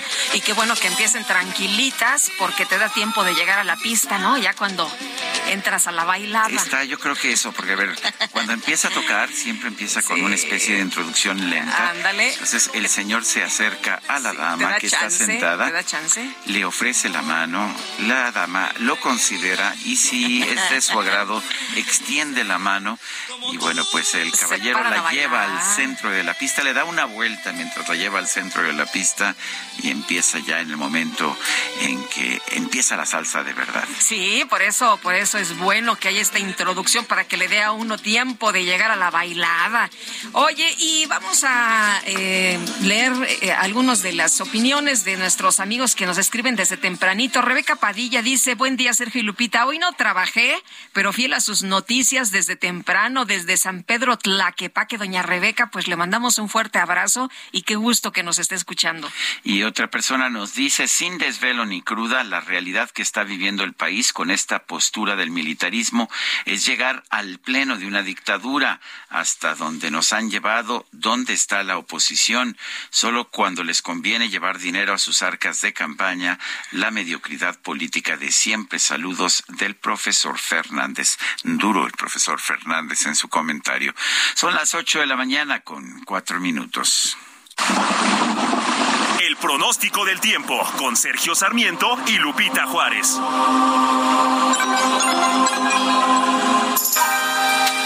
Y vamos con Jesús Carachure, meteorólogo del Servicio Meteorológico Nacional de la Conagua. Jesús, ¿cómo estás? Muy buenos días. También andas en vivo, en directo y a todo color. Hola Lupita, hola Sergio, buenos días, muy buenos días a la auditorio que nos escucha. Pues aquí estamos, aquí estamos trabajando aquí el cañón. Estamos aquí. Igual que me nosotros. parece, me parece muy bien. Ayer me tuve que dormir temprano para estar aquí trabajando. Ah, ándale, pues qué amable. Pues sí, igual, igual que Te- nosotros. Te ¿eh? agradecemos. Solo que Lupita no se durmió temprano y tra- trae unas ojeras que para qué te Que no, cuento. no vieras, mi querido Jesús. Pero tú que estás todo fresquecito esta mañana, cuéntanos qué nos espera en materia de clima. Claro que sí, mira, pues habrá precipitaciones, ¿no? Lo más importante es que continuarán las lluvias en gran parte del territorio nacional, con excepción de Baja California, Sonora y Chihuahua. El resto de estados habrá lluvias, obviamente no en la misma cantidad. Eh, tenemos diferentes sistemas meteorológicos. Quizá ahorita el más importante es la tormenta tropical Lester, que se localiza al sur de las costas de Oaxaca. Eh, exactamente está a 255 kilómetros al sur de lo que es Puerto Ángel, Oaxaca, y se desplaza hacia el noroeste. Presentará una trayectoria, pues, eh, eh, acercándose, aproximándose durante las próximas horas hacia lo que es la costa de Guerrero y Michoacán, donde pudiera, pues, tocar tierra. Está es todavía muy pronto para, para hacer un pronóstico de, de, pues, de que pudiera tocar tierra, cuándo y en dónde, pero bueno, el, eh, nuestro pronóstico que tenemos eh, ahorita indica que sí podría tocar tierra entre Michoacán y Guerrero, muy posiblemente el día domingo en la madrugada. Pero bueno, todavía te comentaba, hay tiempo suficiente. Pueden, eh, recordemos que estos sistemas cambian, eh, pues ahora sí que bastante sus sus características. Pudiera ser que, se abriera un poquito y pasara paralelo a la costa o que ingrese tierra un poco antes. Pero bueno, es nuestro pronóstico. Ahorita, sin embargo, lo importante son las lluvias, ¿no? Lo, lo, más destacados es que dejará precipitaciones eh, puntuales eh, torrenciales en Guerrero y Oaxaca, eh, también rachas de viento de 60 a 70 kilómetros por, por hora y oleaje de 2 a 3 metros en, las costas de de estos dos estados. Eh, tenemos, eh, por otro lado, un canal de baja presión en, el Golfo de México, que se combinará con la entrada de humedad del de Golfo de México y del Mar Caribe, y también eh, generará precipitaciones importantes, generará precipitaciones intensas en Puebla, Veracruz, Tabasco y Chiapas, lluvias muy fuertes en Campeche, y lluvias fuertes en Tamaulipas, San Luis Potosí, Hidalgo, Yucatán y Quintana Roo. Tenemos otro canal de baja presión extendido a lo largo de la Sierra Madre Occidental y el centro de la República Mexicana, que es el que nos estará afectando a nosotros este día. También se combina con la entrada de humedad del Océano Pacífico, eh, que está también generando otra zona de inestabilidad con probabilidad de desarrollo ciclónico que está eh, frente a las costas de Jalisco. Hay dos sistemas ahorita importantes en el Océano Pacífico que, pues, en parte generarán precipitaciones. Esto que te comentaba, el último eh, canal de baja presión que nos afectará aquí en el centro del territorio nacional, pues ocasionará eh, lluvias muy fuertes en Nayarit, Jalisco, Colima y Michoacán, eh, lluvias fuertes en Sinaloa, Querétaro, Tlaxcala, Morelos, el Estado de México y la Ciudad de México. Aquí habrá lluvias, precipitaciones fuertes durante este día. Y eh, bueno, pues eh, ahora sí que las condiciones eh, son generadas por estos sistemas meteorológicos. Asimismo, continuarán las temperaturas eh, calurosas en entidades del noroeste, noreste, oriente y la península de Yucatán. Pues este es un panorama de lo que esperamos las próximas horas. Lluvias, como te, les eh, comentaba, lo más importante, precipitaciones en gran parte del territorio nacional. Solamente el noroeste estará exento de estas precipitaciones y lo más importante, como les eh, comentaba, durante las próximas horas y los próximos días será este esta tormenta tropical eh, Lester, ¿no? Fecha vigilancia, sí, este mantendrá en fecha vigilancia por el posible impacto en algún estado de la República Mexicana del sur del territorio nacional. Repito, todavía es muy pronto como para, para decir con certeza que va a tocar tierra, pudiera ser, esperemos que no toque tierra y que solamente pase para las costas, pero bueno, la vigilancia se mantendrá y las lluvias ya empezaron, ¿no? Independientemente de la trayectoria que, que siga este, este sistema, ya, ya hay lluvias importantes en, en el sur, en el sur del territorio nacional, como comentaba, lluvias eh, puntuales eh, torrenciales, vientos fuertes y oleaje elevado para Guerrero y Oaxaca. Obviamente estas lluvias se irán extendiendo hacia el, hacia el, hacia lo que es Michoacán, este, Colima, Jalisco en, en las próximas horas y los próximos días debido a la trayectoria de este sistema. Entonces es el sistema principal que hay que vigilar y bueno, la gente que nos escucha de aquí de la capital de la República, que pues continúan con los festejos del 15 de septiembre, pues habrá precipitaciones sobre todo por la tarde aquí en la Ciudad de México, esperamos eh, alguna lluvia puntual fuerte y en la mayoría de zonas eh, o de, bueno, sí, de puertos eh, a lo largo del Océano Pacífico y Golfo de México, también esperamos precipitaciones durante este día. Tomamos nota, gracias Jesús, buenos días. Y igualmente un saludo a todos, que tengan un fin de semana. Son las 8 de la mañana con 10 minutos. pocas discusiones han generado tanta polémica en nuestro país como la militarización de la Guardia Nacional y de otras instancias, eh, de otras instituciones eh, y otras actividades económicas del país. Tenemos en la línea telefónica al doctor Diego Valadez, investigador del Instituto de Investigaciones Jurídicas de la UNAM, uno de los juristas más respetados de nuestro país. Diego, siempre es un gusto hablar contigo. Eh, has señalado que la militarización no es irreversible, pero que será muy costosa. Cuéntanos. Sí, gracias. Es un gran gusto estar contigo y con Lupita. Buenos días. Buenos días, doctor. Y, y la verdad es que sí puedo decir que la militarización no es irreversible como no lo es prácticamente, vaya, como no lo es en la realidad ninguna otra institución. Eh, hemos tenido todo tipo de instituciones, inclusive hemos tenido una dictadura eh, eh, porfiriana y todo ha sido reversible. También las injusticias del pasado han sido superadas a través de nuevas reformas constitucionales. Y esta, la que se plantea ahora, pues tampoco tiene carácter, caracteres de, definitividad. Pero el costo, ¿dónde está?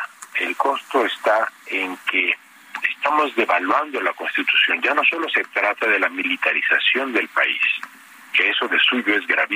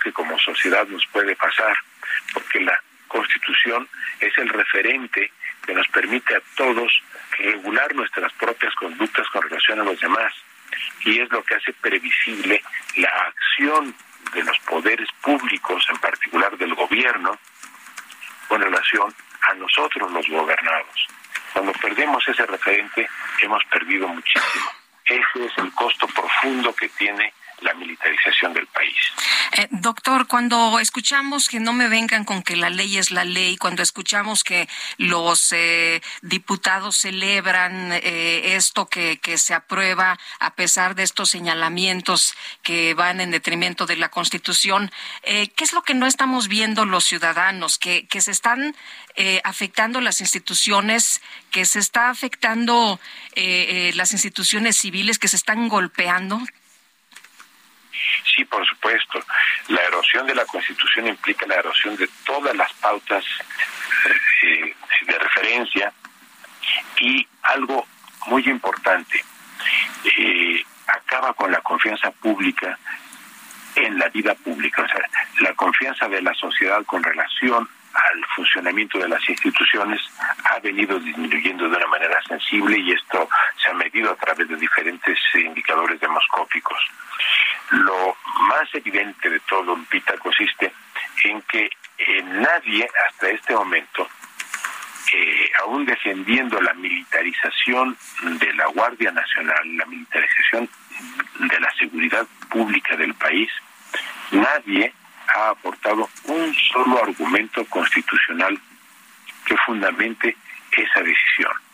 Esto es, los principales actores públicos del país han decidido ignorar el argumento constitucional como una fuente de legitimación y de explicación de sus decisiones. Esto que se ha hecho y que eh, me pregunta Lupita de, eh, del efecto que va a tener, pues puedo decir que el, el efecto que ya estamos viendo es el del alejamiento de la ciudadanía con relación al interés por la política porque se considera que la política está actuando o los políticos están actuando de manera arbitraria. Y en efecto, las resoluciones que se tomaron en eh, ambas cámaras con relación al conjunto de leyes modificadas para facilitar, para permitir el, cambio de la Guardia Nacional, fueron actos de arbitrariedad en el sentido de que no tuvieron fundamento jurídico y se llevaron a cabo solo por la fuerza de los números que de la que de los que disponen en ambas cámaras. Eh, vimos también que la Comisión Nacional de Derechos Humanos se negó a presentar, a promover una acción de inconstitucionalidad. ¿Qué nos dice eso acerca de esta comisión? La comisión está totalmente desnaturalizada y ese es un importante y grave revés para todos nosotros, porque eh, tanto la, la, Comisión Nacional cuanto las comisiones eh, locales han sido el punto al que acuden, al que acudimos todos los ciudadanos cuando sentimos que hay una expresión de arbitrariedad o de ilegalidad por parte de órganos de poder. Y cuando lo que vemos es una clara colusión entre la Comisión Nacional y las decisiones políticas inconstitucionales que se van tomando y que se van eh, haciendo valer, pues eh, evidentemente tenemos que lamentar que hemos perdido una institución más. No es la única que ha entrado en eh, un proceso de decadencia, pero sí es una de las más sensibles para la sociedad mexicana. Doctor Diego Valadez, investigador del Instituto de Investigaciones Jurídicas de la UNAM, gracias por conversar con nosotros.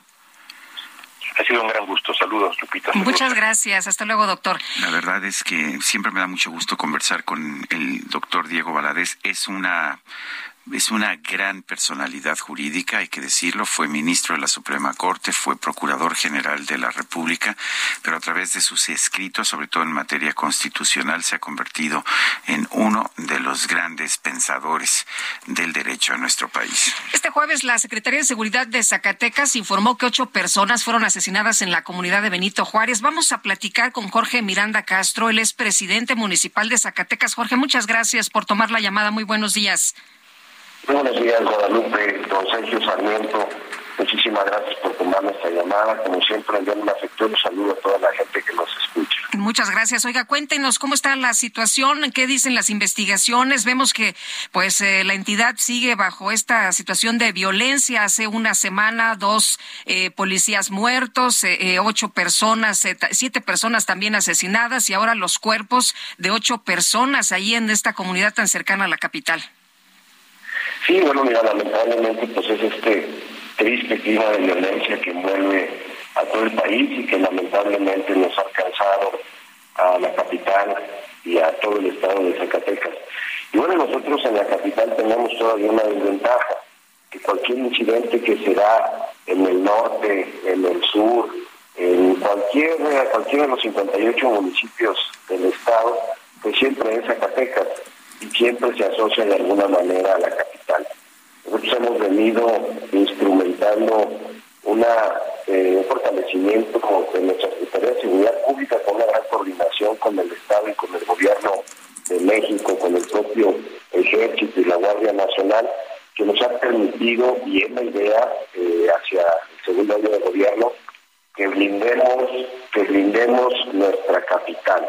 Nosotros hemos venido señalando, me reuní hace poco con el subsecretario de Seguridad Pública, con la propia secretaria ejecutiva del Sistema Nacional de Seguridad Pública, la maestra Clara Luz Flores, en donde le señalábamos que pues en la capital sí nos duelen los hechos de violencia en virtud de que una gran actividad económica y generación de empleos viene precisamente del turismo.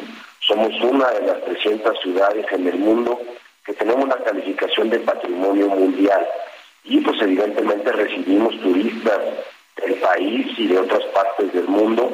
Y bueno pues en ese sentido para nosotros es fundamental que se sientan seguros cuando vienen a Eh, teníamos la impresión, eh, a pesar de que lo que nos dice usted, de que cuando ocurre algo en cualquier lugar del estado, pues siempre piensa uno en Zacatecas y en la capital, pero yo la impresión que tenía es que la propia capital había estado relativamente tranquila frente a lo que estaba aconteciendo en otros municipios, en otros lugares de Zacatecas. Eh, ¿Cuál es la situación en estos momentos? ¿Sigue estando tranquilo? ¿Va a cambiar usted el modelo de vigilancia?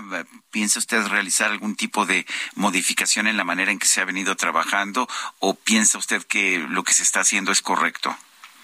Bueno, ahorita, don Sergio, estamos eh, concluyendo un programa que se denomina Capital Iluminada, donde estamos eh, sustituyendo más de 14.000 luminarias bajo el precepto de que una, una eh, ciudad mejor iluminada es una ciudad también más segura y eh, por otro lado también el establecimiento de 2.000 cámaras de videovigilancia asociadas al C5 que nos permitan estar vigilando los siete días a la semana, las 24 horas. La verdad es que sí había estado la capital ya relativamente muy tranquila hasta el incidente este, el que por cierto no son gente ni de la comunidad ni de la capital, son gente de otros municipios que simplemente pues vinieron y los, y los dejaron. Entonces, pues sí, son temas muy, muy difíciles y además hay que decirlo, ¿eh? Es la comunidad de las comunidades más alejadas de la capital. Y esto lo hacen precisamente porque hoy estamos apretando muy fuerte con nuestra corporación en la coordinación, reitero, con el gobierno de México y el gobierno del Estado, y es por eso que eh, pues simplemente eh, quizás hasta pudieran haber eh, tenido, digamos, alguna otra intención, ya desde luego para tratar de generar miedo entre la población, pues son capaces hasta de colgarnos en puentes, etcétera, ¿no? Entonces, derivado de esta, eh, hemos denominado el programa Gritando la Capital, eh, nos dejan en un lugar eh, alejado, lejano, y pues aún con ello, por supuesto que sí nos lastima. Pero bueno, tenemos que seguir trabajando, tenemos que fortalecer sin duda el tema de la seguridad, es un tema que en el, primer informe de gobierno debía tener apenas antier, dije que es un tema que sin duda tenemos que seguir trabajando porque hoy es el tema de temas, pasó de ser un tema solo del gobierno a un tema de todas y todos. Y en ese sentido estamos trabajando muy fuerte, eh, eh, don Sergio, con toda la en toda la ciudad, en las colonias, en los barrios, en las comunidades, tenemos un WhatsApp por colonia, por barrio, que nos permite atender de manera muy rápida cualquier incidente. Incluso estamos por encima de la respuesta del 911. Y esto hace, bueno, pues que también eh, quien quiera venir a cometer un ilícito a la capital de la ciudad, lo piense dos veces por esta capacidad de respuesta que estamos teniendo. Eh, Jorge, entonces sí ha cambiado la situación para Zacatecas. Recordamos aquellos hechos tan lamentables donde eh, dejan una camioneta con cuerpos de jóvenes afuera del Palacio eh, de Gobierno. Vemos un montón de, pues, de balaceras. Está en todo el país, lamentablemente. Y bueno, pues sí tenemos zonas muy complicadas donde tenemos, digamos, zonas limítrofes en el estado, con los estados de Nayarit, Jalisco, Durango, y es precisamente donde se dan eh, este, estas incidencias de manera eh, más recurrente. Igualmente en las zonas serranas de Jerez y de Montescobedo. Pero poco a poco, eh, tengo de decirlo también, han venido llegando cientos de efectivos de la Guardia Nacional y del Ejército y con ello yo estoy seguro que paulatinamente irá recuperándose la paz. Esto es... Sergio Sarmiento y Lupita Juárez quieren conocer tu opinión, tus comentarios o simplemente envía un saludo para ser más cálida esta mañana. Envía tus mensajes al WhatsApp 55 20 10 96 47. I'm Sandra, and I'm just the professional your small business was looking for. But you didn't hire me because you didn't use LinkedIn jobs. LinkedIn has professionals you can't find anywhere else, including those who aren't actively looking for a new job but might be open to the perfect role, like me. In a given month, over 70% of LinkedIn users don't visit other leading job sites. So if you're not looking on LinkedIn, you'll miss out on great candidates like Sandra. Start hiring professionals like a professional. Post your free job on linkedin.com/people today.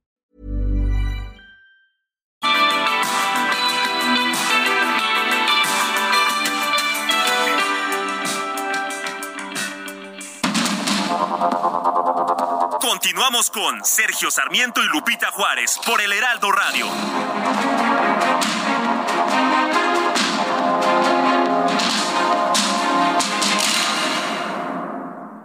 En Soriana celebra el gran grito del ahorro. 30% de descuento en llantas, baterías para auto y en pantalones de mezclilla. 25% en ropa interior, sartenes y baterías Tefal y en todas las vajillas. Soriana, la de todos los mexicanos. A septiembre 19, excepto Basic Concepts, BM Jeans y programa de lealtad. Aplica restricciones. Jaque Mate con Sergio Sarmiento.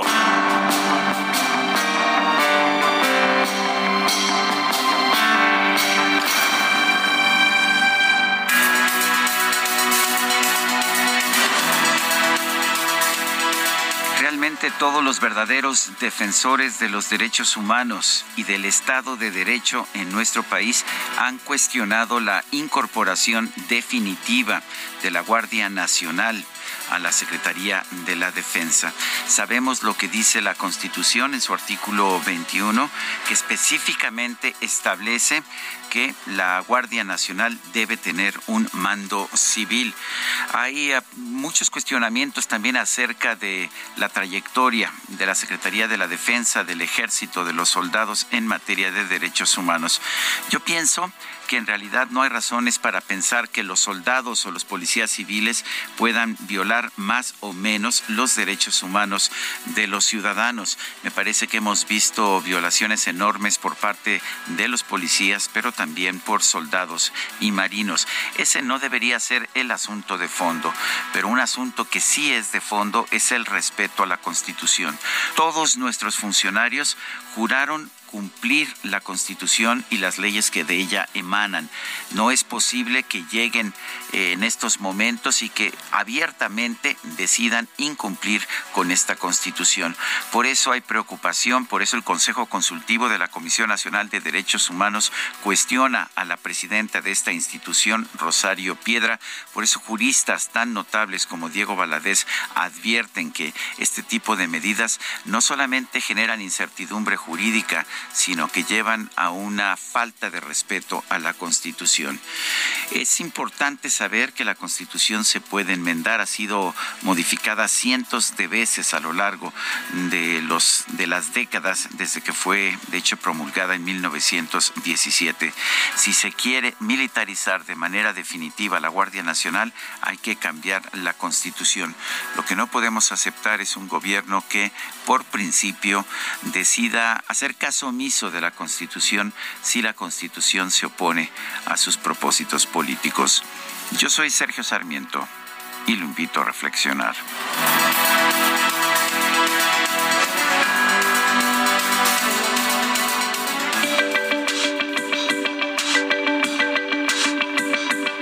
Para Sergio Sarmiento, tu opinión es importante. Escríbele a Twitter en arroba Sergio Sarmiento.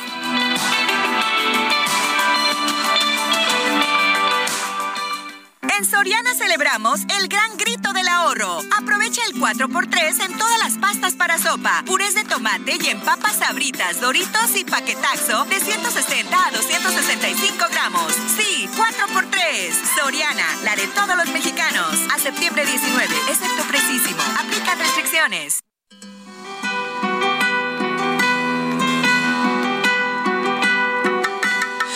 Quién van a engañar ahora tus brazos? ¿A quién van a mentirle ahora tus labios? ¿A quién vas a decirle ahora te amo? Y luego en el silencio le darás tu cuerpo, detendrás el tiempo sobre la almohada.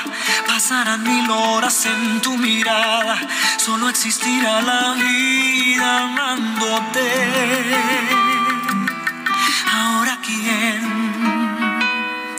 Quien te escribirá poemas y cartas y quien te contará sus miedos y faltas a quien le dejarás dormirse en tu espalda y luego en el silencio le dirás te quiero detendrás su aliento sobre tu cara perderás su rumbo en tu mirada y se le olvidará la vida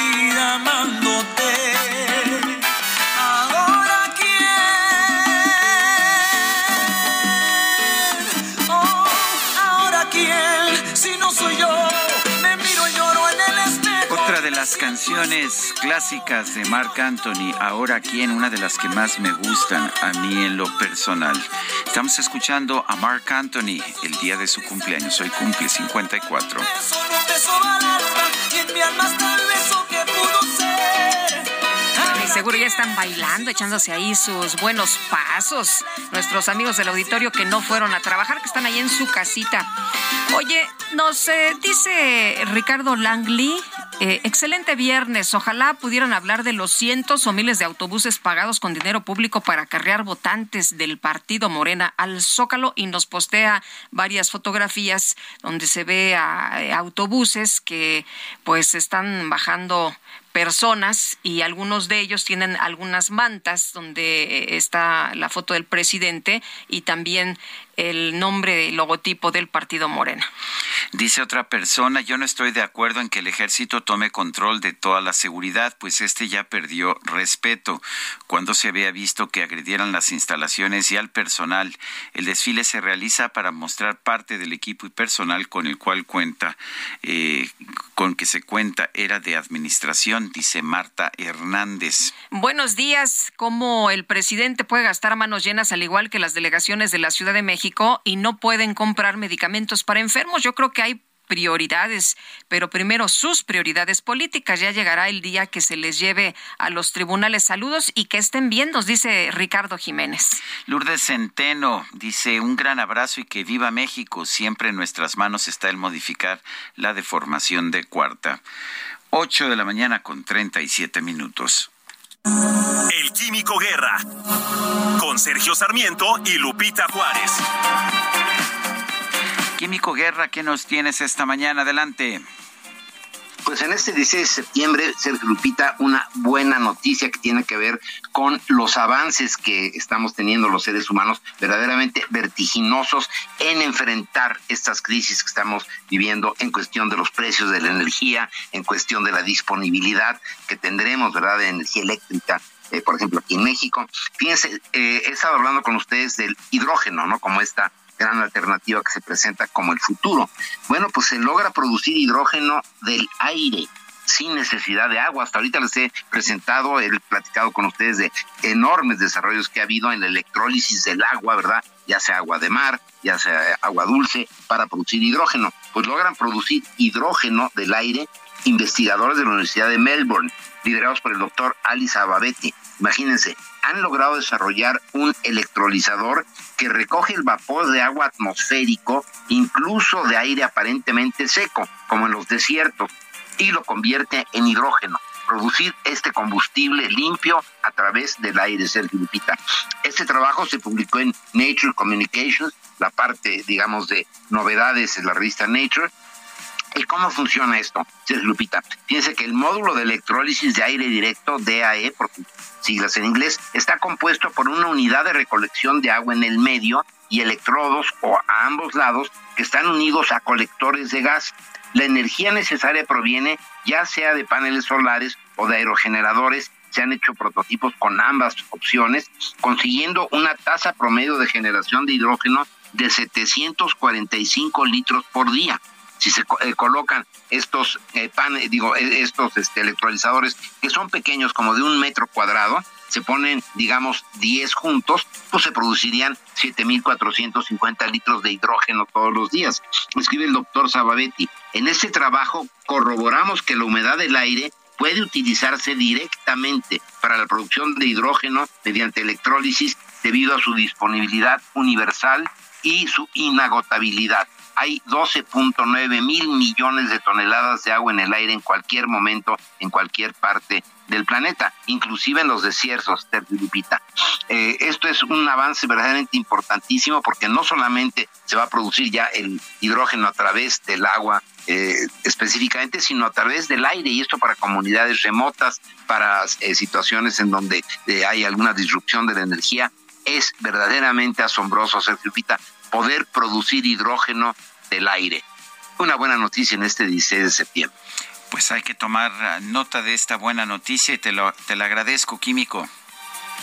Al contrario, Sergio. Lupita, muy buen fin de semana. Igual para ti, muy buenos días, Químico. Bueno, y en el municipio de Cerro Azul, en Veracruz, fue suspendido el desfile del 16 de septiembre por un enfrentamiento armado que se registró durante esta semana.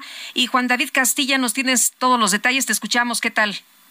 Muy buenos días, Sergio Lupita, los saludo con gusto desde el estado de Veracruz. Comentarles que en el municipio de Cerro Azul, ubicado en la zona norte de esta entidad, fue suspendido el desfile del 16 de septiembre por un enfrentamiento armado que se registró durante esta semana y que causó pánico entre los pobladores. El ayuntamiento informó a través de un comunicado que el alcalde Francisco Javier Medina del Ángel decidió suspender el desfile conmemorativo al 212 aniversario de la independencia de México a petición de los directores de los planteles educativos y padres de familia.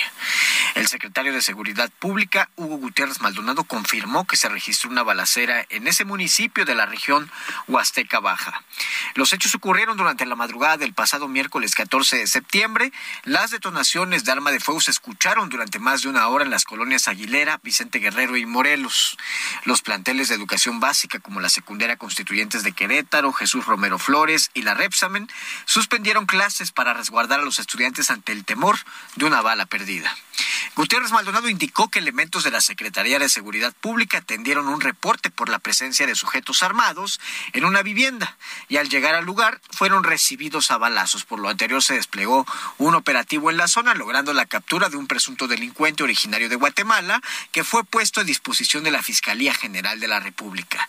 Recordar que apenas el pasado lunes se registró un enfrentamiento armado entre presuntos delincuentes y policías que duró más de dos horas en el municipio de Orizaba en la zona centro de esta entidad.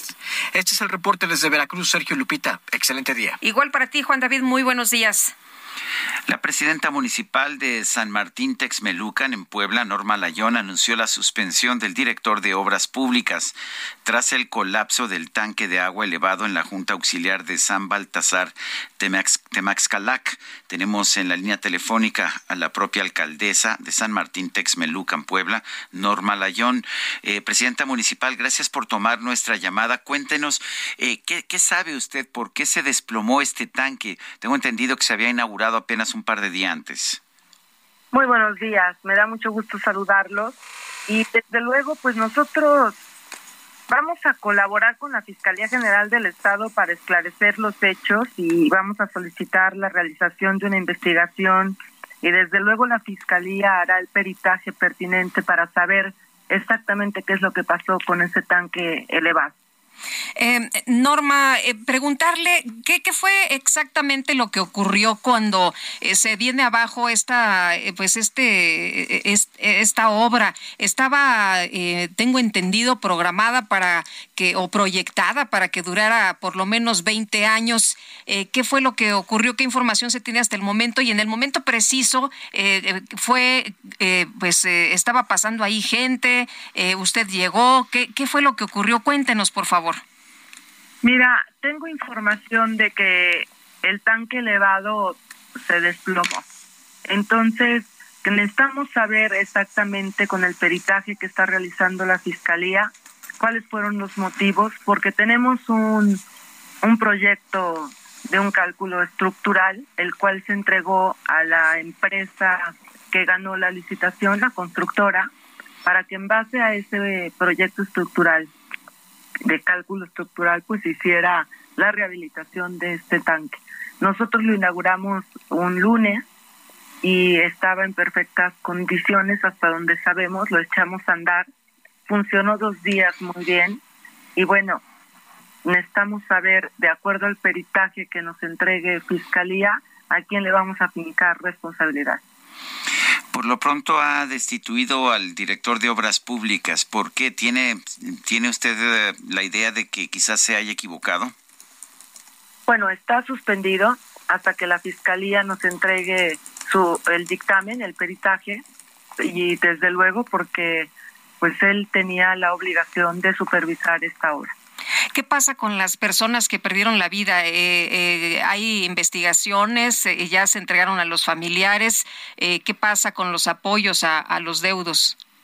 Bueno, los apoyos se les dieron desde el primer momento. Estuvimos con los familiares. Yo acudí al lugar porque soy y me considero una alcaldesa muy cercana a la ciudadanía. Fui a dar la cara. Luego estuve con ellos. Se les ha brindado apoyo económico y se les ha brindado, obviamente, pues todo todas las necesidades que ellos han han pedido y en el aspecto de, del funeral y desde luego seguiremos muy cerca de ellos para cualquier cosa que necesiten. Ahora, tengo entendido, señora presidenta, que hubo una reacción bastante agresiva por parte de algunos de los familiares o de algunas de las personas que estaban reunidas ahí, que incluso la persiguieron. ¿Qué pasó exactamente?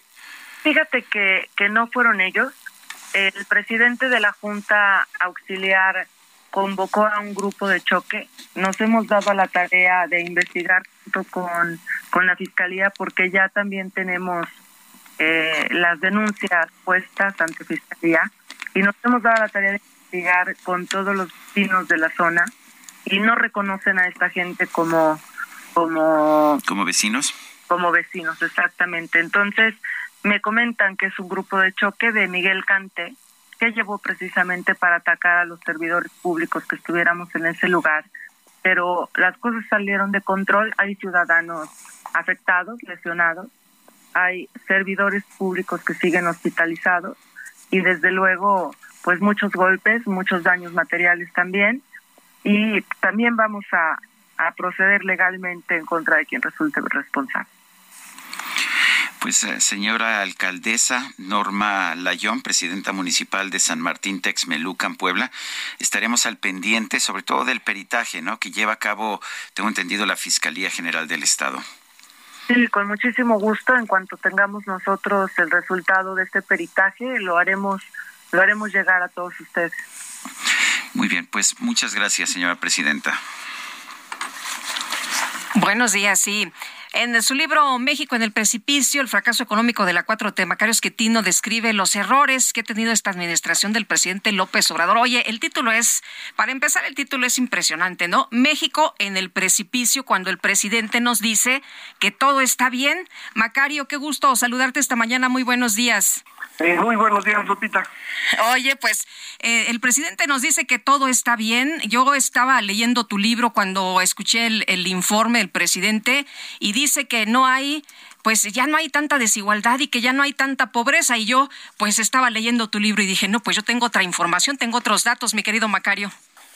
Eh, bueno, el presidente no, no tiene mucho respeto por la verdad, o para decirlo más claro, es un mentiroso, eso ya deberíamos tenerlo claro. Eh, y, él, bueno, pues va diciendo lo que él necesita para que la gente crea en él. Es como si estuviera en campaña permanente, no nada más los 18 años que estuvo, sino ahora los cuatro que llevan la presidencia. Sigue haciendo campaña, no, no da resultados, entonces tiene que prometer. Y por eso inventa cifras, eh, es falso que la desigualdad se haya reducido debido a sus políticas. Se debió en realidad a la pandemia, el 90% de los mexicanos eh, perdió ingresos y los más pobres, a los que no les había llegado la pandemia cuando se midió este dato, pues no habían bajado, por eso parece que se redujo la desigualdad, pero, pero no es el caso. Eh, entonces, bueno, pues así como eso ha mentido en otras cosas, es lo que él sabe hacer. Eh, veo tu libro y este me gusta mucho la forma en que empiezas con tus anécdotas personales, cómo lo conociste, el trabajo que hiciste para Cuauhtémoc Cárdenas. Y cuando empiezas a señalar que el, la decisión de Andrés Manuel López Obrador como jefe de gobierno del entonces Distrito Federal de utilizar cada vez más dinero para, para dádivas, para subsidios a los adultos mayores en ese caso, pero también para la construcción de un segundo piso del periférico que no estaba en su proyecto y que no ni siquiera el subsecretario de Obras conocía, que esto fue dejando sin dinero al gobierno de la ciudad para los servicios públicos. Eh, y digo esto que me llamó mucho la atención porque parece ser que es lo que estamos viendo en este momento. Ya no es un segundo piso, ahora es un tren Maya, una refinería de dos bocas, pero también vemos un incremento en las asistencias, pero un deterioro notable en los servicios públicos. ¿Es eso lo que está, lo que está pasando? Yo creo que sí, yo creo que sí, Sergio, efectivamente, esto mismo fue lo que hizo en el gobierno de la ciudad a una escala mucho menor, eh, pero eh, cualquiera que haya vivido en la Ciudad de México los últimos 20 años ha percibido el deterioro de los servicios y de la misma infraestructura pública, la dificultad que tenemos ahora para que pues, simplemente esté pavimentada la calle. Si uno viaja como tú lo haces con frecuencia a tus conferencias a, otras ciudades del país, encuentra uno que pues están mucho mejor que la capital eh, en términos de pavimentación, de iluminación, de, todo tipo de, de cuestiones asociadas a los servicios y la infraestructura pública. La Ciudad de México se ha deteriorado notablemente y esto se debe fundamentalmente a esta decisión de empezar a regalar dinero y eh, de hacer obras que no tienen tanto sentido. Eh, pero sobre todo en el largo plazo lo de regalar dinero es un problema mayúsculo y lo vivimos ya en la Ciudad de México y lo vamos a vivir a nivel nacional.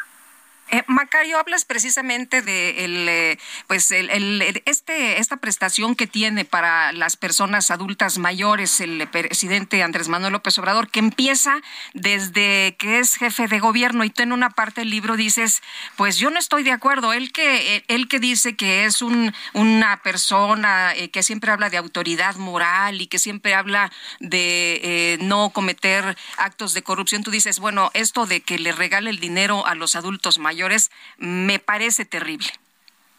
Yo creo que no es una buena idea. Yo sé que muchísimas personas creen que es un acto de justicia, eh, pero eso no, está claro en absoluto. Y sí hay un problema cuando para darle dinero a los viejitos le quitas dinero a las vacunas de los niños.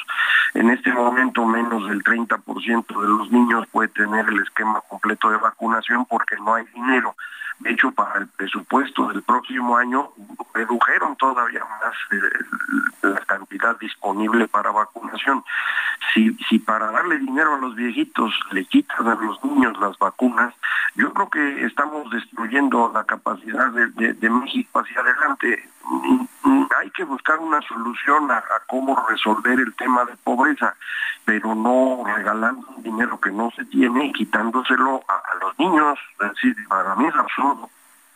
Eh, me, nos dices en este libro que conociste Andrés Manuel López Obrador a través de Cuauhtémoc Cárdenas cuando él era presidente nacional del PRD y que preparaste un modelo alternativo, un modelo económico que él te había pedido porque el presidente Ernesto Cedillo se lo había pedido a él eh, y que y que empezaste a ver de hecho un desplante autoritario a pesar de que en su primer momento este desplante autoritario pues te ayudó a ti que dijo que pues que todo lo que tú dijeras se tenía que aceptar y punto sin discusión. Cuéntanos de esa anécdota. Eh, sí, eh, yo conocí a, López Obrador a invitación del ingeniero Cárdenas, fuimos a desayunar un día cerca de su casa y me presentó a Andrés Manuel, que acababa de ser electo presidente del PRD. Eh, y de ahí del desayuno Andrés Manuel se fue a ver al presidente Cedillo y le exigió que cambiara el modelo económico. Y Cedillo un poco en, burla le dijo, pues díganme cómo presenten una alternativa.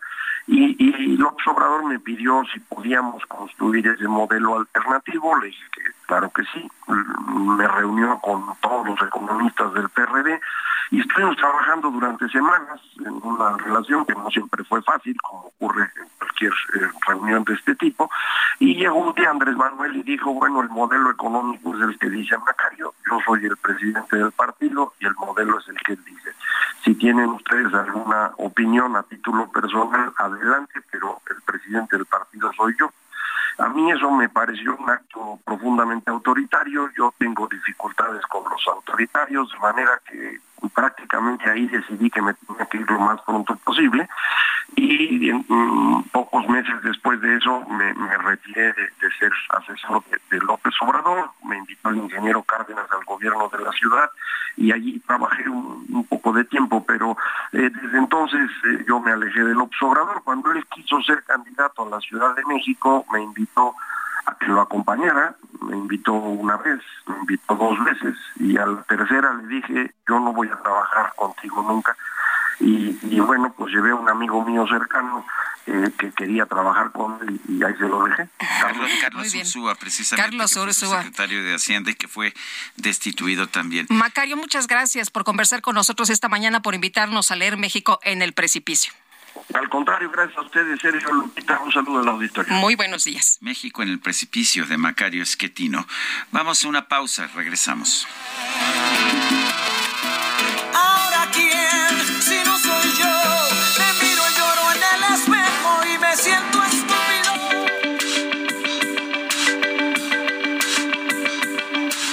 Sergio Sarmiento y Lupita Juárez quieren conocer tu opinión, tus comentarios o simplemente envía un saludo para ser más cálida esta mañana.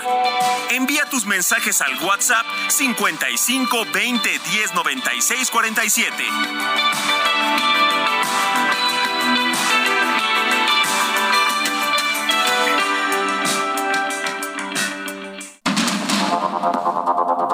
Continuamos con Sergio Sarmiento y Lupita Juárez por el Heraldo Radio.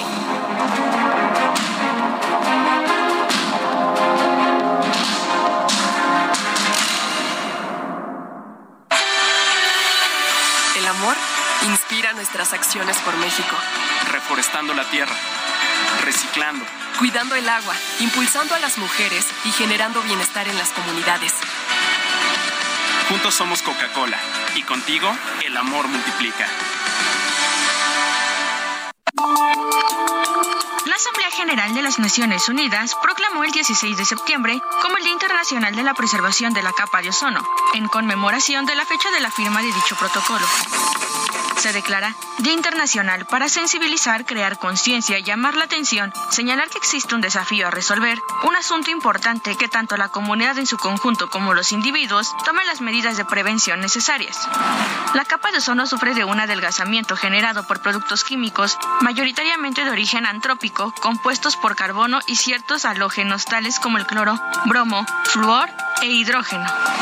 El adelgazamiento de la capa de ozono genera que la Tierra pierda protección contra la radiación solar, permitiendo el paso de los rayos solares más fuertes, los cuales pueden ser causales de enfermedades en la piel y problemas en los ojos, entre otras. Utilizar lámparas de bajo consumo, ya que necesitan menos electricidad y por tanto no requieren de tantos recursos naturales y emisiones para producir energía, apagar las luces y desconectar los aparatos eléctricos cuando no se utilicen, son algunas acciones que podemos hacer para reducir nuestra huella de carbono. Mirándote a los ojos, juraría que tienes algo nuevo que contarme. Empieza ya, mujer, no tengas miedo. Aquí va uno acercando ¿no? Quizá para mañana sea tarde. Más bien, uno se va acercando a las muchachas que están a un lado. Quizá para mañana. Bueno, ya te acercaste, ya te dijo que sí. Señorita, ¿me permite este baile? Pero con mucho gusto, claro. Venga. Y siempre una vuelta antes de no, que no se puede hacer todo. no. no. O se baila o se bebe. O se bebe. Entonces ya vas platicando, ¿no? Hay quien va a las fiestas a beber y, otros a, las fiestas a bailar. Oye, ¿cómo te llamas? No, mientras, ¿no? Porque hay que hacer tiempito. Qué buena está esta rola, ¿te gusta? Me gusta. es un ladrón. Que me ha robado todo. Celebro la actitud. Los primeros pasitos al centro de la pista. de ti? ¿Cómo es él? Estamos escuchando a Marc Anthony. Y aquí ya está uno desesperado por bailar, oye. Ya se le acabó a uno la conversación. Porque ha robado un trozo de mi vida. Bueno, tenemos mensajes de nuestro público. Chale, ya ve, ya no bailamos, ya no bailamos. Ha robado todo.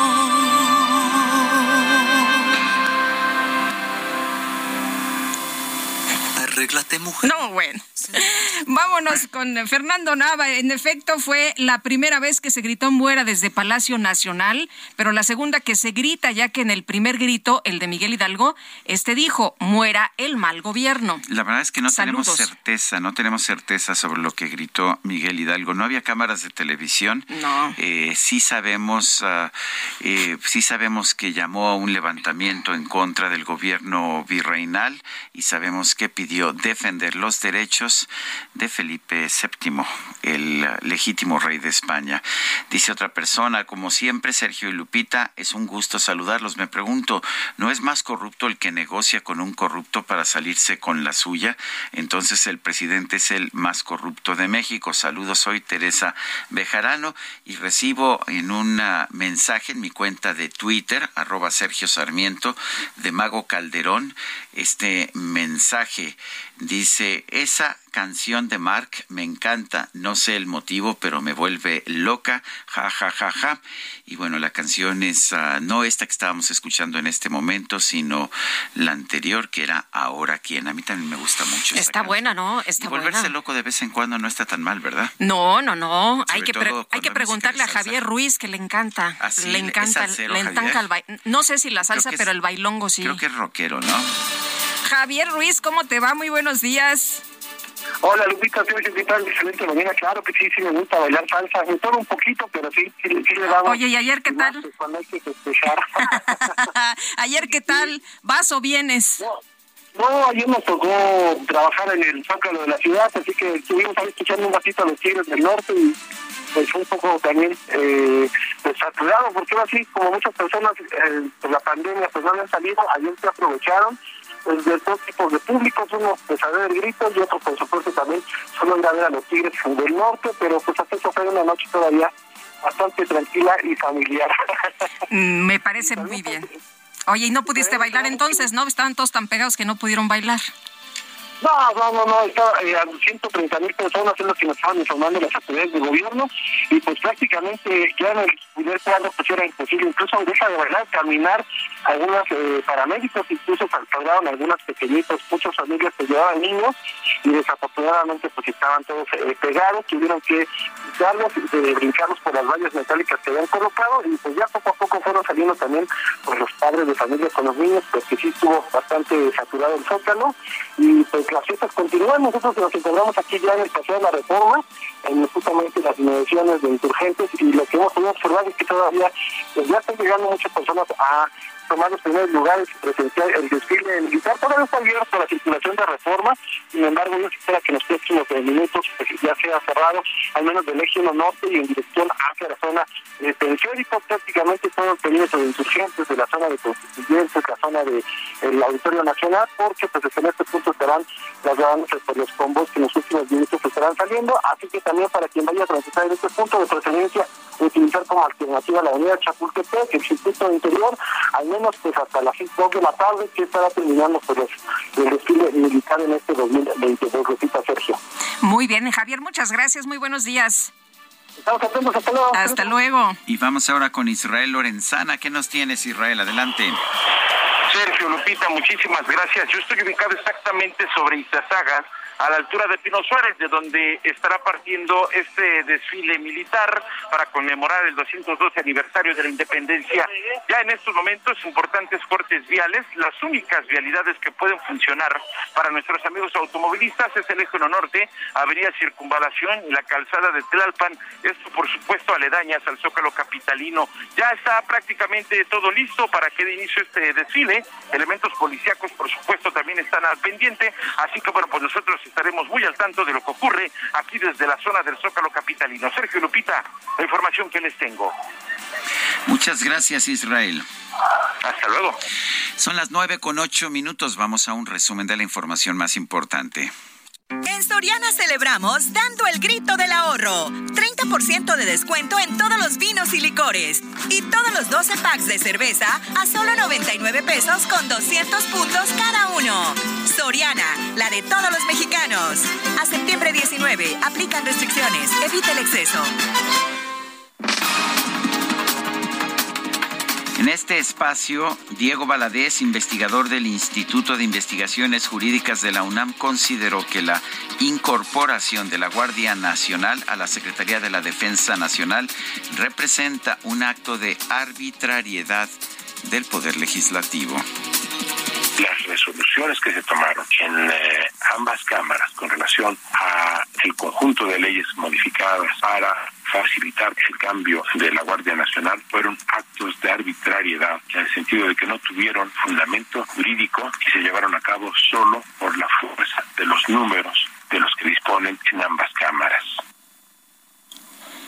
Y la excarcelación de Miguel Ángel Gallardo, Miguel Ángel Félix Gallardo, fundador del cártel de Guadalajara, fue pospuesta al próximo 23 de septiembre, ya que la Guardia Nacional consideró que no había condiciones adecuadas para realizar su traslado a fin de que cumpla su condena en prisión domiciliaria.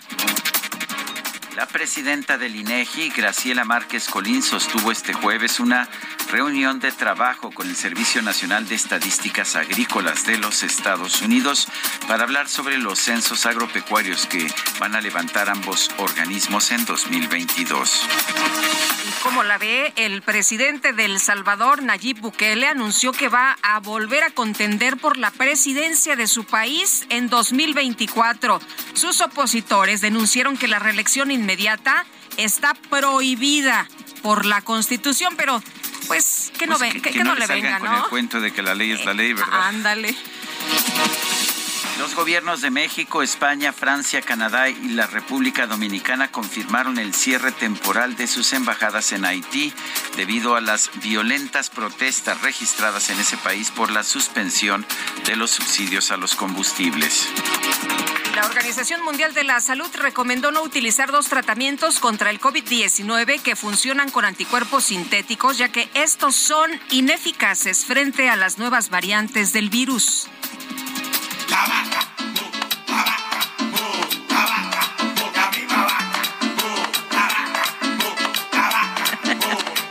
2021, un campesino del municipio de Linares entregó a la Universidad Autónoma de Nuevo León los huesos de una vaca que encontró al cavar un pozo consideró que podrían tener un valor científico. Después de meses de estudio, los expertos de la universidad se sorprendieron. Comprobaron que los restos no corresponden a ganado bovino, sino a un lagarto marino del período Cretácico denominado Mosasaurio, de hace más de 65 millones de años.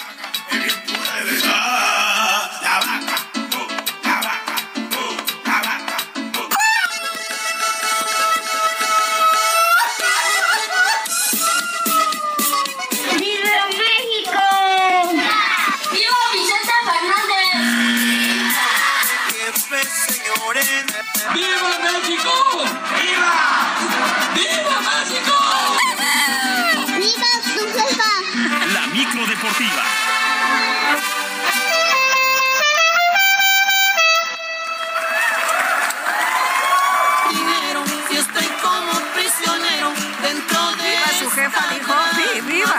Su jefa. Oye, no era su jefa, era Josefa, ¿no?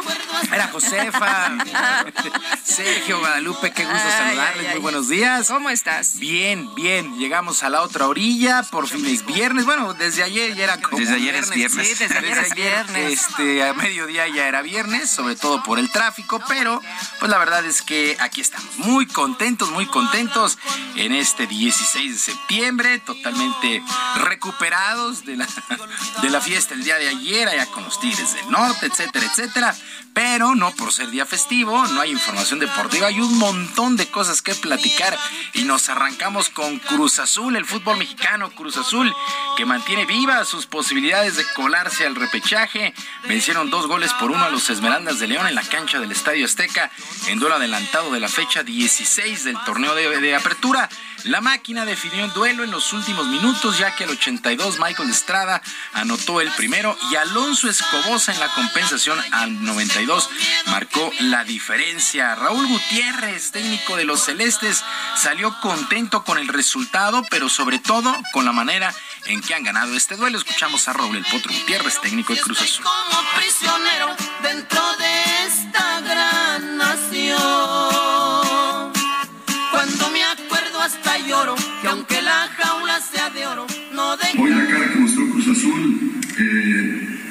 hace, hace empatía con, con eso que la gente quiere ver de un equipo grande. Entonces, estamos contentos por eso, estamos contentos porque esa, esa cara que, y esa responsabilidad que tenemos también de estar en una institución así, hay que, hay que eh, sacar el, el pecho, hay que trabajar, hay que mostrar amor propio. Ya está cerrada con tres candados. Con este resultado, Cruz Azul se ubica en el décimo lugar de la tabla general y el domingo, el domingo tendrá un duelo más que importante. Bueno, y el día de hoy arranca la fecha 15, la fecha 15 con dos duelos a las 7 de la noche allá en el Cuauhtémoc, la Franja del Puebla estará enfrentando a los Tigres de la U de Nuevo León y a las 9 de la noche Mazatlán contra los Diablos Rojos del Toluca. Para el día de mañana, sábado, a las 7 Monterrey estará recibiendo a los rojinegros del Atlas y el clásico nacional para las 20 horas, las Chivas Rayadas del Guadalajara contra las Águilas del América, el clásico, el clásico del fútbol mexicano.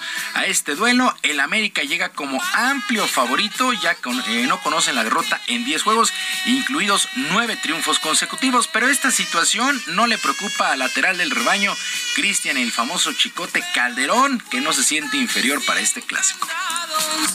Van a poder a mí detenerme.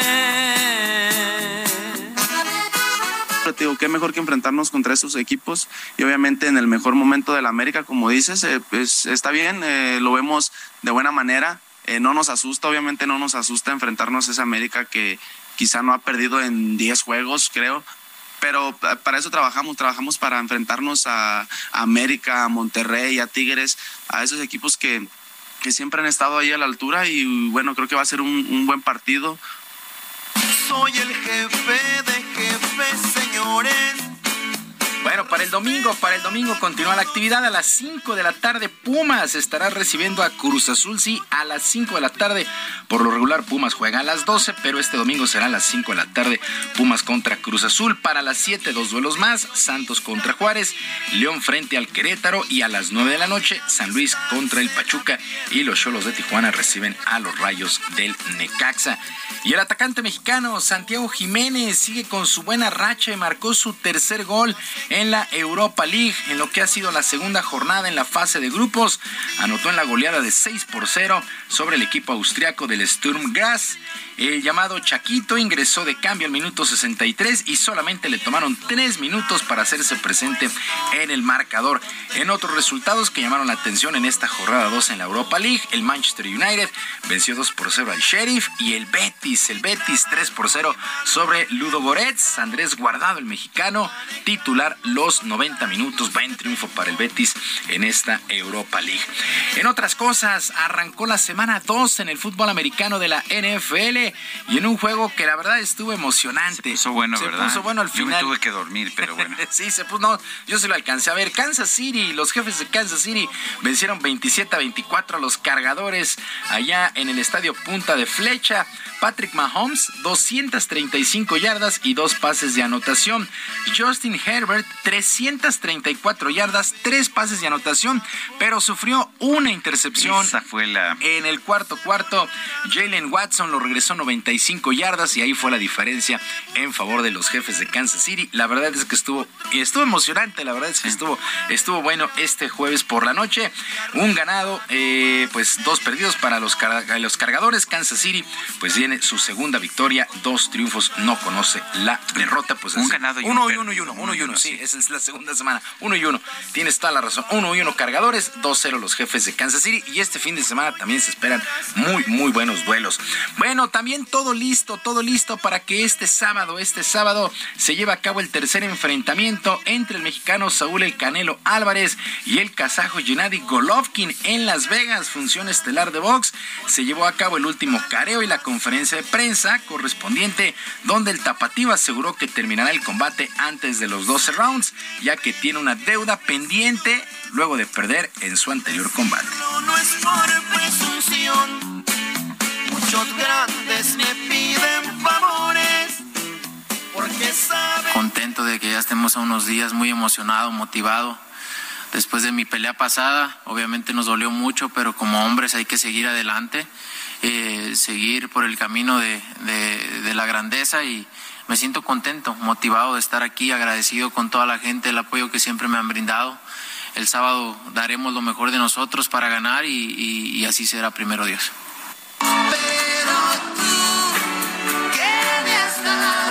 Sábado todo listo para el tercer enfrentamiento. Dicen las apuestas o los apostadores ahí en Las Vegas que el Canelo es favorito para el día de mañana por la noche. Así es que clásico a las 8, box a las 10 y media, por ahí de las 10 y media a 11.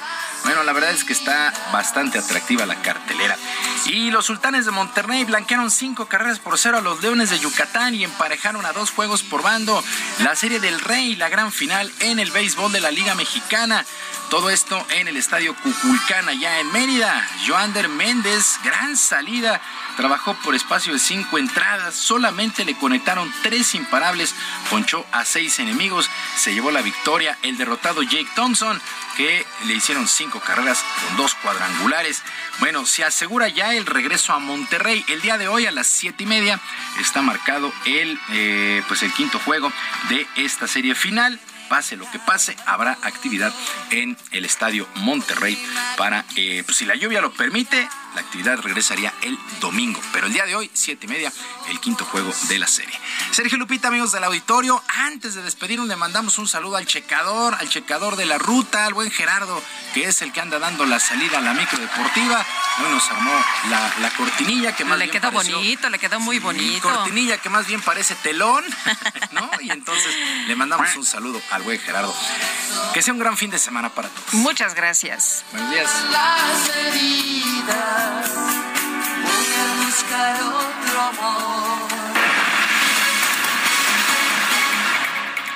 Un grupo de restauranteros mexiquenses pidieron a los gobiernos municipales del Estado de México que no adopten la ley seca en estas fiestas patrias.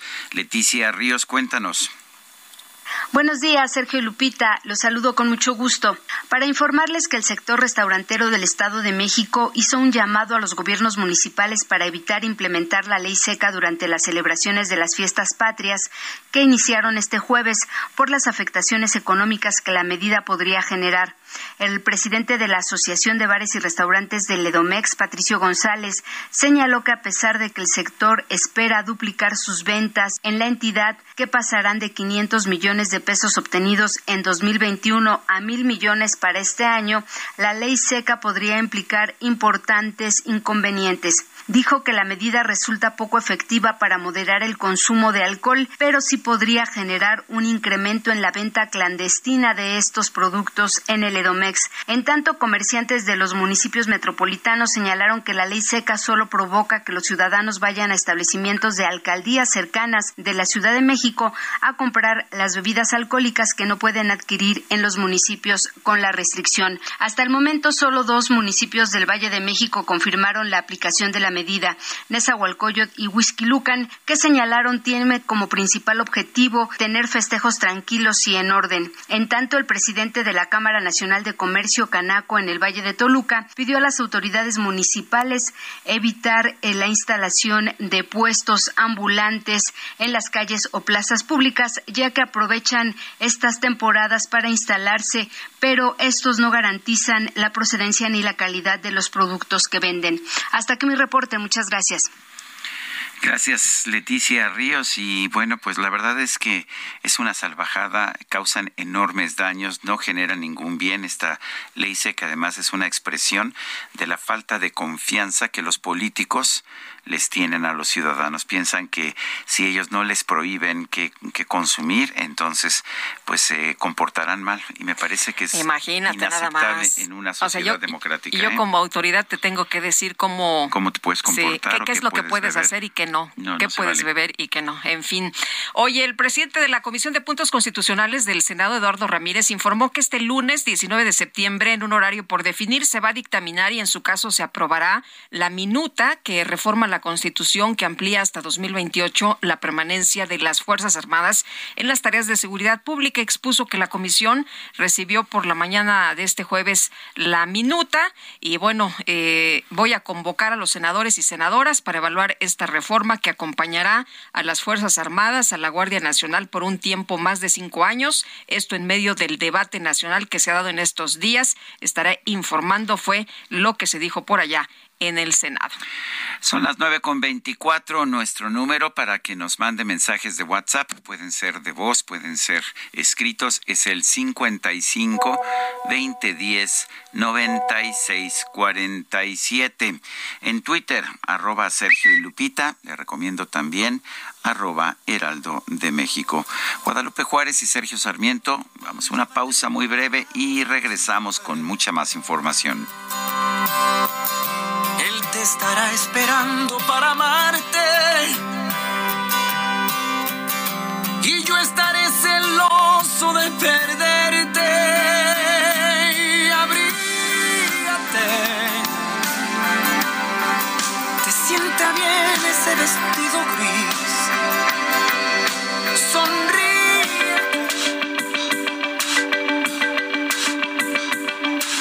Sarmiento y Lupita Juárez quieren conocer tu opinión, tus comentarios o simplemente envía un saludo para hacer más cálida esta mañana.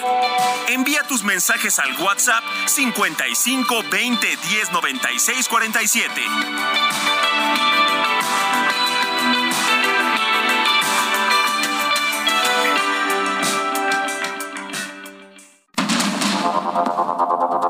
Continuamos con Sergio Sarmiento y Lupita Juárez por el Heraldo Radio.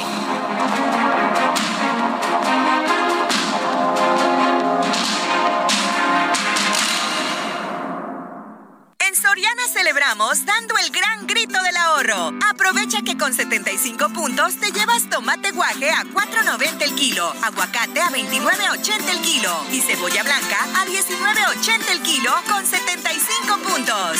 Soriana, la de todos los mexicanos. A septiembre 10 19. Aplican restricciones. Gastrolab. Historia, recetas, materia prima y un sinfín de cosas que a todos nos interesan.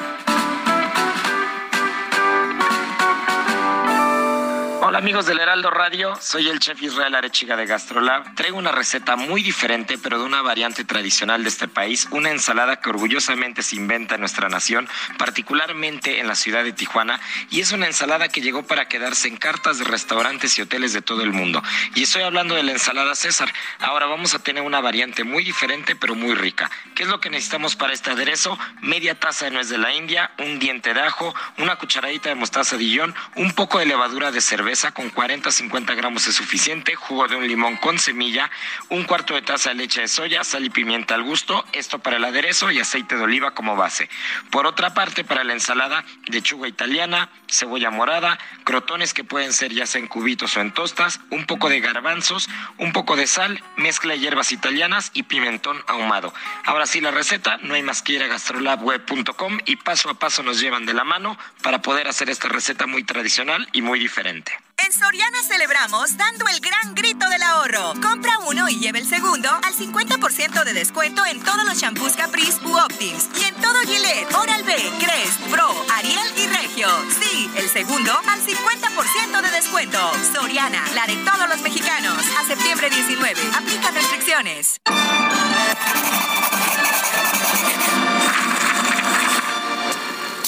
En este viernes de lectura vamos a recordar al escritor y traductor español Javier Marías, quien nació el 20 de septiembre de 1951 y falleció el pasado 11 de septiembre.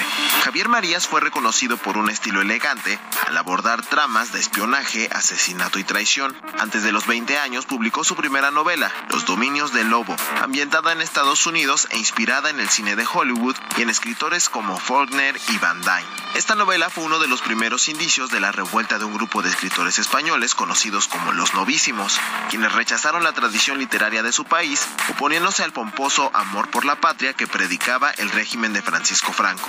Javier Marías logró combinar los elogios de la crítica con el éxito comercial.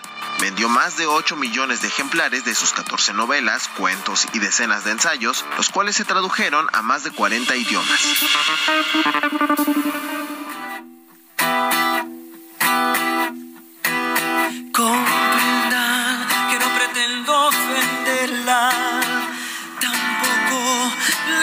Haciendo un reproche.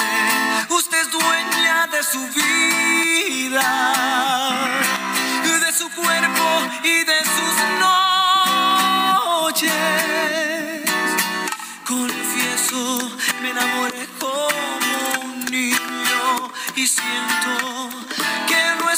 escuchando música de Marc Anthony. Hasta ayer se llama esta canción. Creo que es de Juan Gabriel. De hecho, él ha interpretado varias canciones de Juan Gabriel de una manera, eh, pues de una manera singular, ya sea en salsa o en forma de balada. La tuve beso a beso, piel con piel. Y el sol Tenemos mensajes a nuestro público. Nos dice eh, una persona que nos pide no dar su nombre. Sergio Lupita, muy buenos días. Eh, estoy escuchando al jurista Diego sobre la Guardia Nacional, pero le faltó decir sobre los más o menos seis mil elementos de la Policía Federal que aún estamos activos en la corporación del presidente. Es claro que este gobierno no nos quiere. Tenemos un ultimátum para irnos, largarnos, literalmente así nos han dicho. Qué triste es que los diputados y senadores solo ven por ellos mismos. Ahora que este gobierno se pasó la constitución por el arco del triunfo militarizando al país. Qué triste después de haber pertenecido a la Policía Federal de Caminos, después a la Policía Federal Preventiva, Policía Federal y por último Guardia Nacional. Ya en unos meses desempleado por un capricho. Excelente viernes. Bueno, pues qué mal, ¿verdad?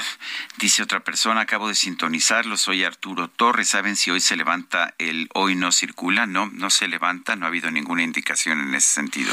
Y nos dice Amy Shehoa López, nos ha dejado clarísimo que cualquiera puede saltarse tranquilamente la Constitución, que juró cumplir y hacer cumplir, ha convertido a la mismísima Constitución en letra muerta y todos tan tranquilos. Y no sé si le pase a usted, pero cuando llegan las fiestas patrias o las fiestas navideñas, eh, pues de repente se incrementan las llantitas y no me refiero a los neumáticos que se utilizan en los vehículos.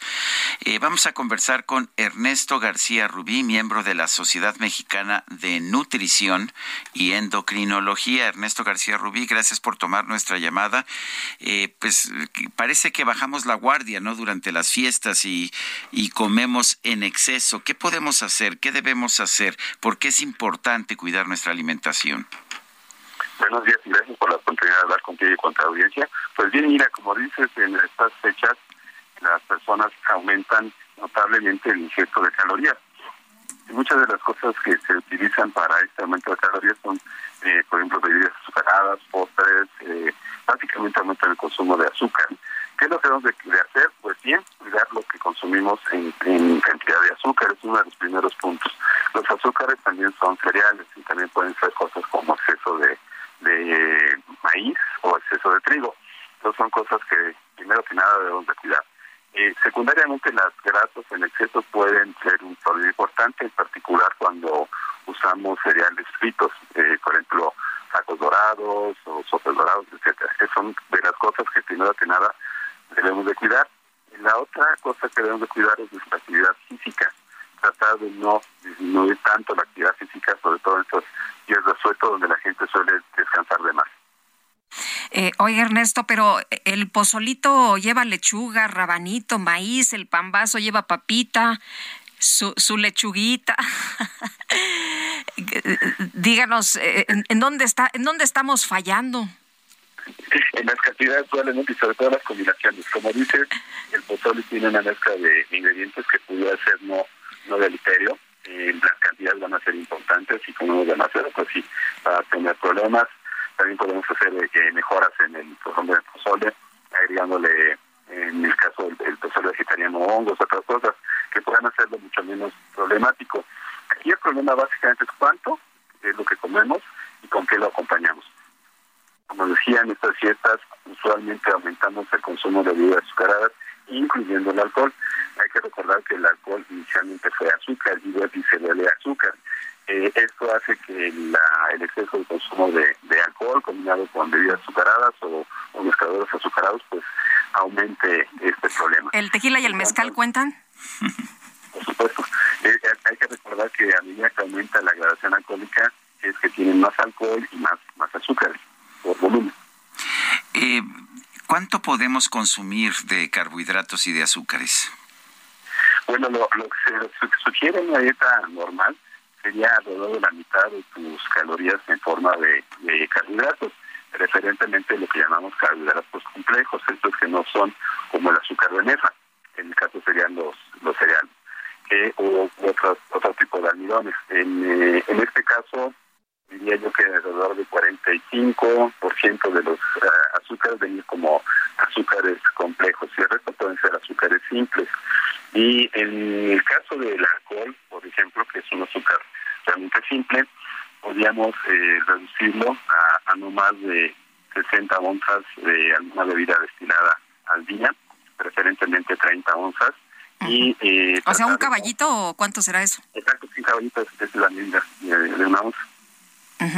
O sea, un caballito y un pozole, ¿está bien? Sí, eso ya. ¿Y la tostada?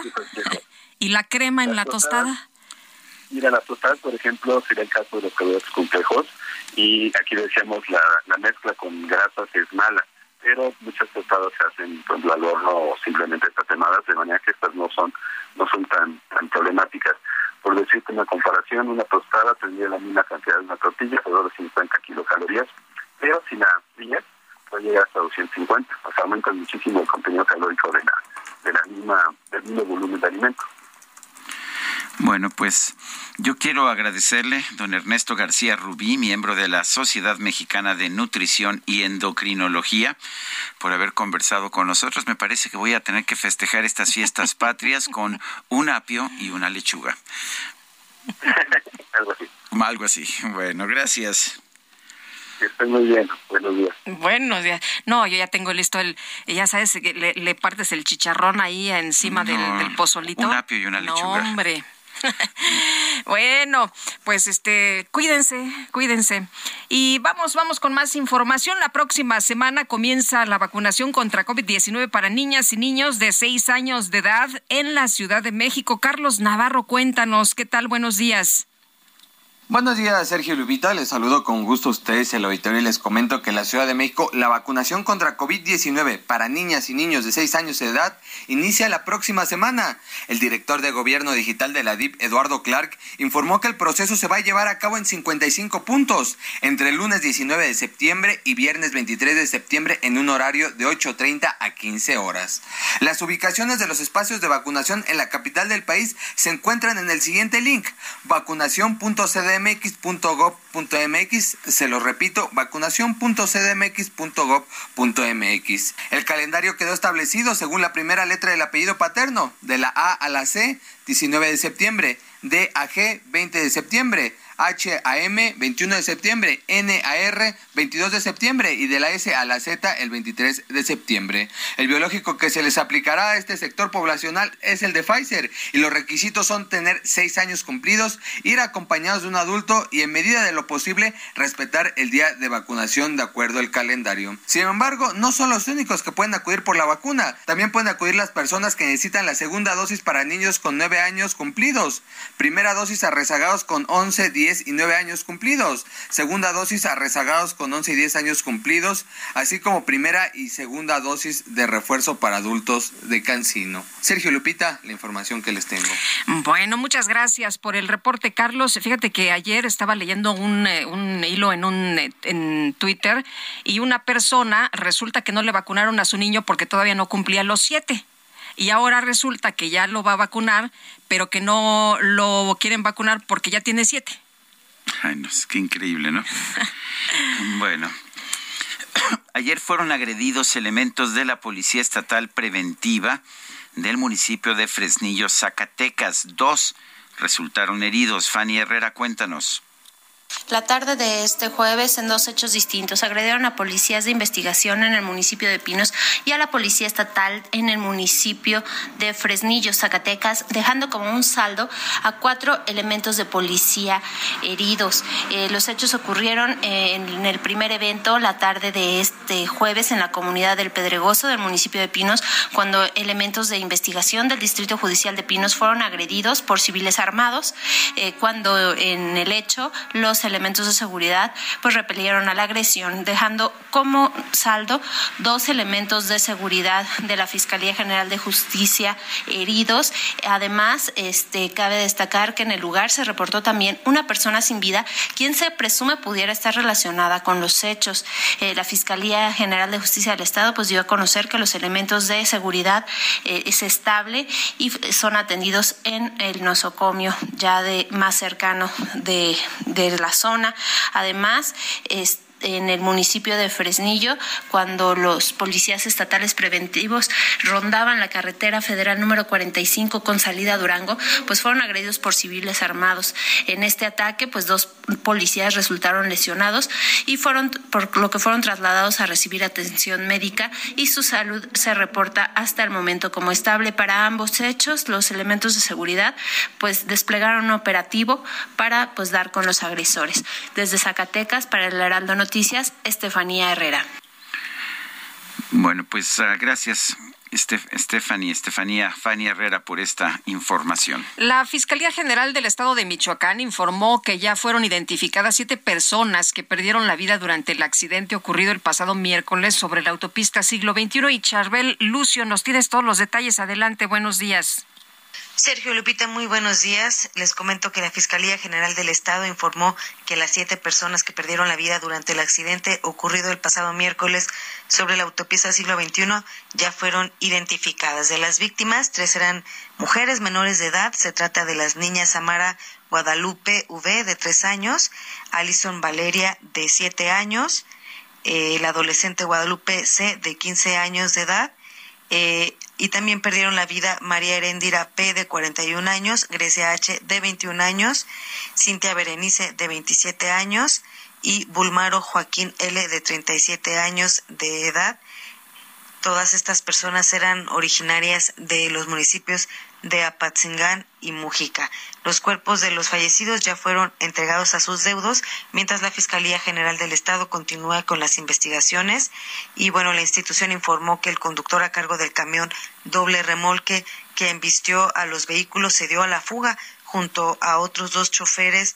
Eh, de los trailers, otros dos trailers que también están involucrados en el accidente, por lo que no hay ninguna persona detenida por esta carambola registrada en la carretera que se ha ganado el nombre de la autopista del terror, ya que apenas unas horas después de este fatal accidente se registró en la madrugada del jueves otro choque entre un tráiler y un vehículo particular en el que murieron dos personas calcinadas.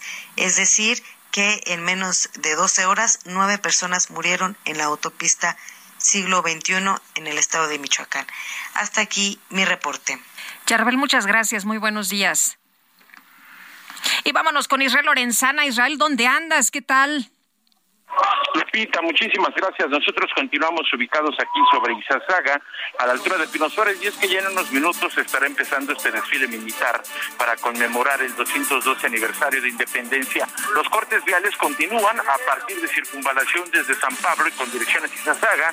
También, por supuesto, a través de Fray Servando tenemos elementos policiales llevando cortes viales también. El central Lázaro Cárdenas y, por supuesto, el Paseo de la Reforma. Hay que evitar a todo poco transitar por ese punto las alternativas de los Insurgentes del circuito interior, esto en ambas direcciones. Lupita, información que te tengo. Muchas gracias, Israel. Muy buenos días. Hasta luego. Hasta luego. A los vivas tradicionales del grito, el presidente López Obrador añadió varios mueras, muera la corrupción, muera el clasismo, muera el racismo. Eh, vamos a conversar sobre este tema con Isabel Revuelta. Ella es maestra, investigadora e historiadora del arte especializada en historia de México. Eh, Isabel, gracias por tomar nuestra llamada. Cuéntenos, ¿cómo vio usted esta declaración? ¿Qué tal, Sergio? Muy buenos días.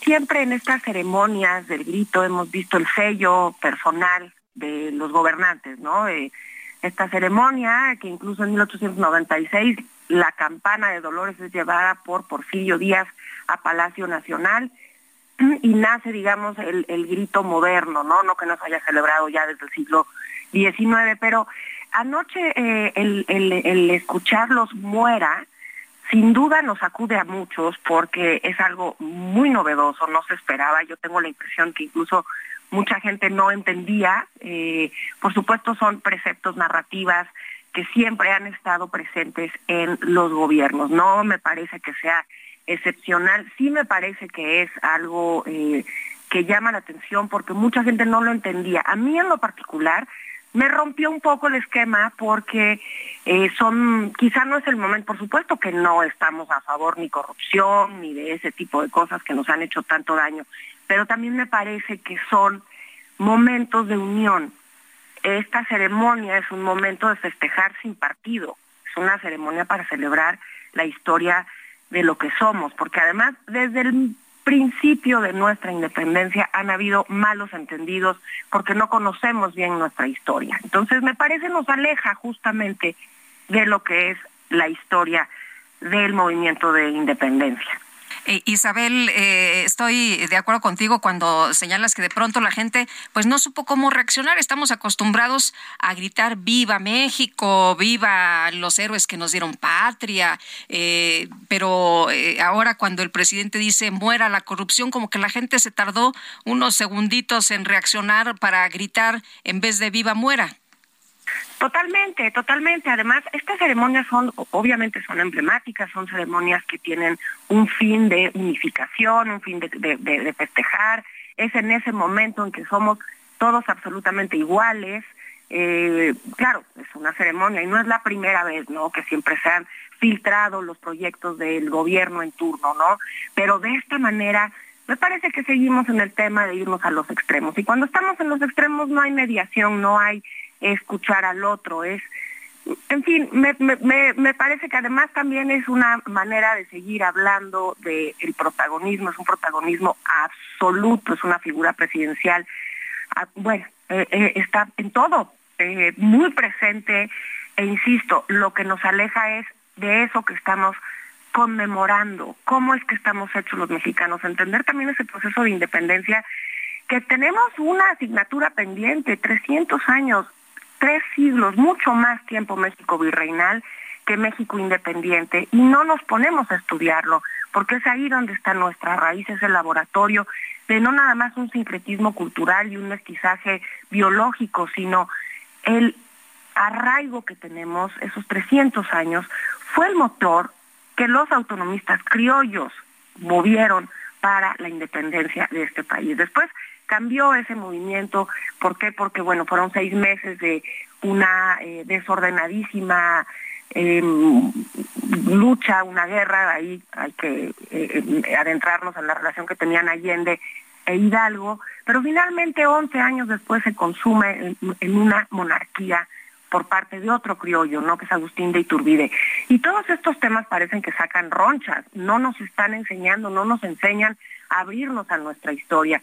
Pongo siempre un ejemplo, ¿no? Yo no creo que un inglés tenga ningún problema con que Guillermo el Conquistador en 1066 cruzó de Normandía a la isla. Es un hecho histórico, es parte de la fundación de ese pueblo, pero nosotros estamos peleados con nuestra fundación, estamos eh, lejos de comprendernos. Y todos estos eh, exabruptos de alejarnos a comprender lo que somos no ayudan. Mejor leamos historia, hablemos de todos esos procesos, entendámonos y sobre todo que es un barco común esto que estamos viviendo, que es nuestro país. A mí no me gusta eh, que sigamos polarizando, que sigamos, eh, bueno, separándonos con este tipo de cosas. No estoy, por supuesto, jamás estaré a favor de los grandes males de México, ¿no? No me parece que era el lugar para, para gritarlos. Pero bueno, finalmente es una estrategia de seguir hablando de la figura tan preponderante de la presidencia. Pues yo quiero agradecerle Isabel Revuelta el haber conversado con nosotros esta mañana. Buenos días, gracias. Son las nueve con tres. Rápido a un resumen. El Aeropuerto Internacional de la Ciudad de México confirmó que los aterrizajes y despegues van a estar suspendidos hasta las 2 de la tarde debido al desfile de esta mañana. La Ciudad de México anunció que las líneas 1, 3, 4 y 7 del Metrobús van a tener modificaciones en su servicio por los cortes viales establecidos por el desfile cívico-militar este espacio radiofónico, Norma Layón, alcaldesa de San Martín Texmelucan, Puebla, aseguró que sí se brindó atención inmediata a las personas afectadas por el colapso del tanque de agua elevado en su municipio. El Vaticano anunció que para el Papa Francisco no, que el Papa Francisco no va a asistir al funeral de la reina Isabel II. En su representación va a viajar el secretario para las Relaciones de los Estados, eh, eh, Paul Gallagher.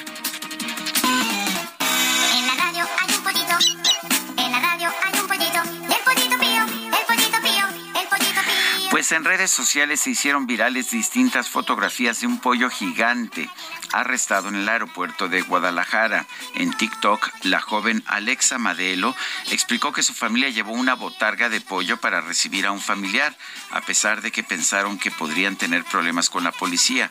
Dos agentes, sin embargo, se acercaron para tomarse una foto con el pollito.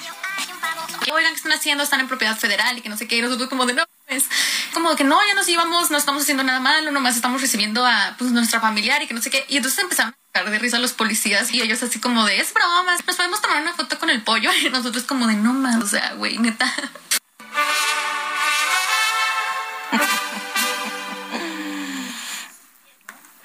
Bueno, pues, ¿qué crees, Lupita? Se nos acabó el tiempo. Vámonos con más frutas y verduras. Hasta el lunes, gracias de todo corazón.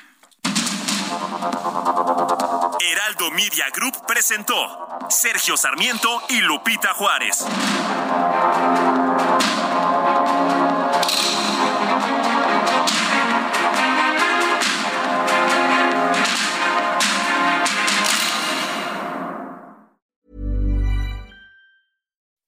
When you make decisions for your company, you look for the no-brainers. If you have a lot of mailing to do, stamps.com is the ultimate no-brainer. Use the Stamps.com mobile app to mail everything you need to keep your business running with up to 89% off USPS and UPS. Make the same no brainer decision as over 1 million other businesses with Stamps.com. Use code PROGRAM for a special offer. That's Stamps.com code PROGRAM.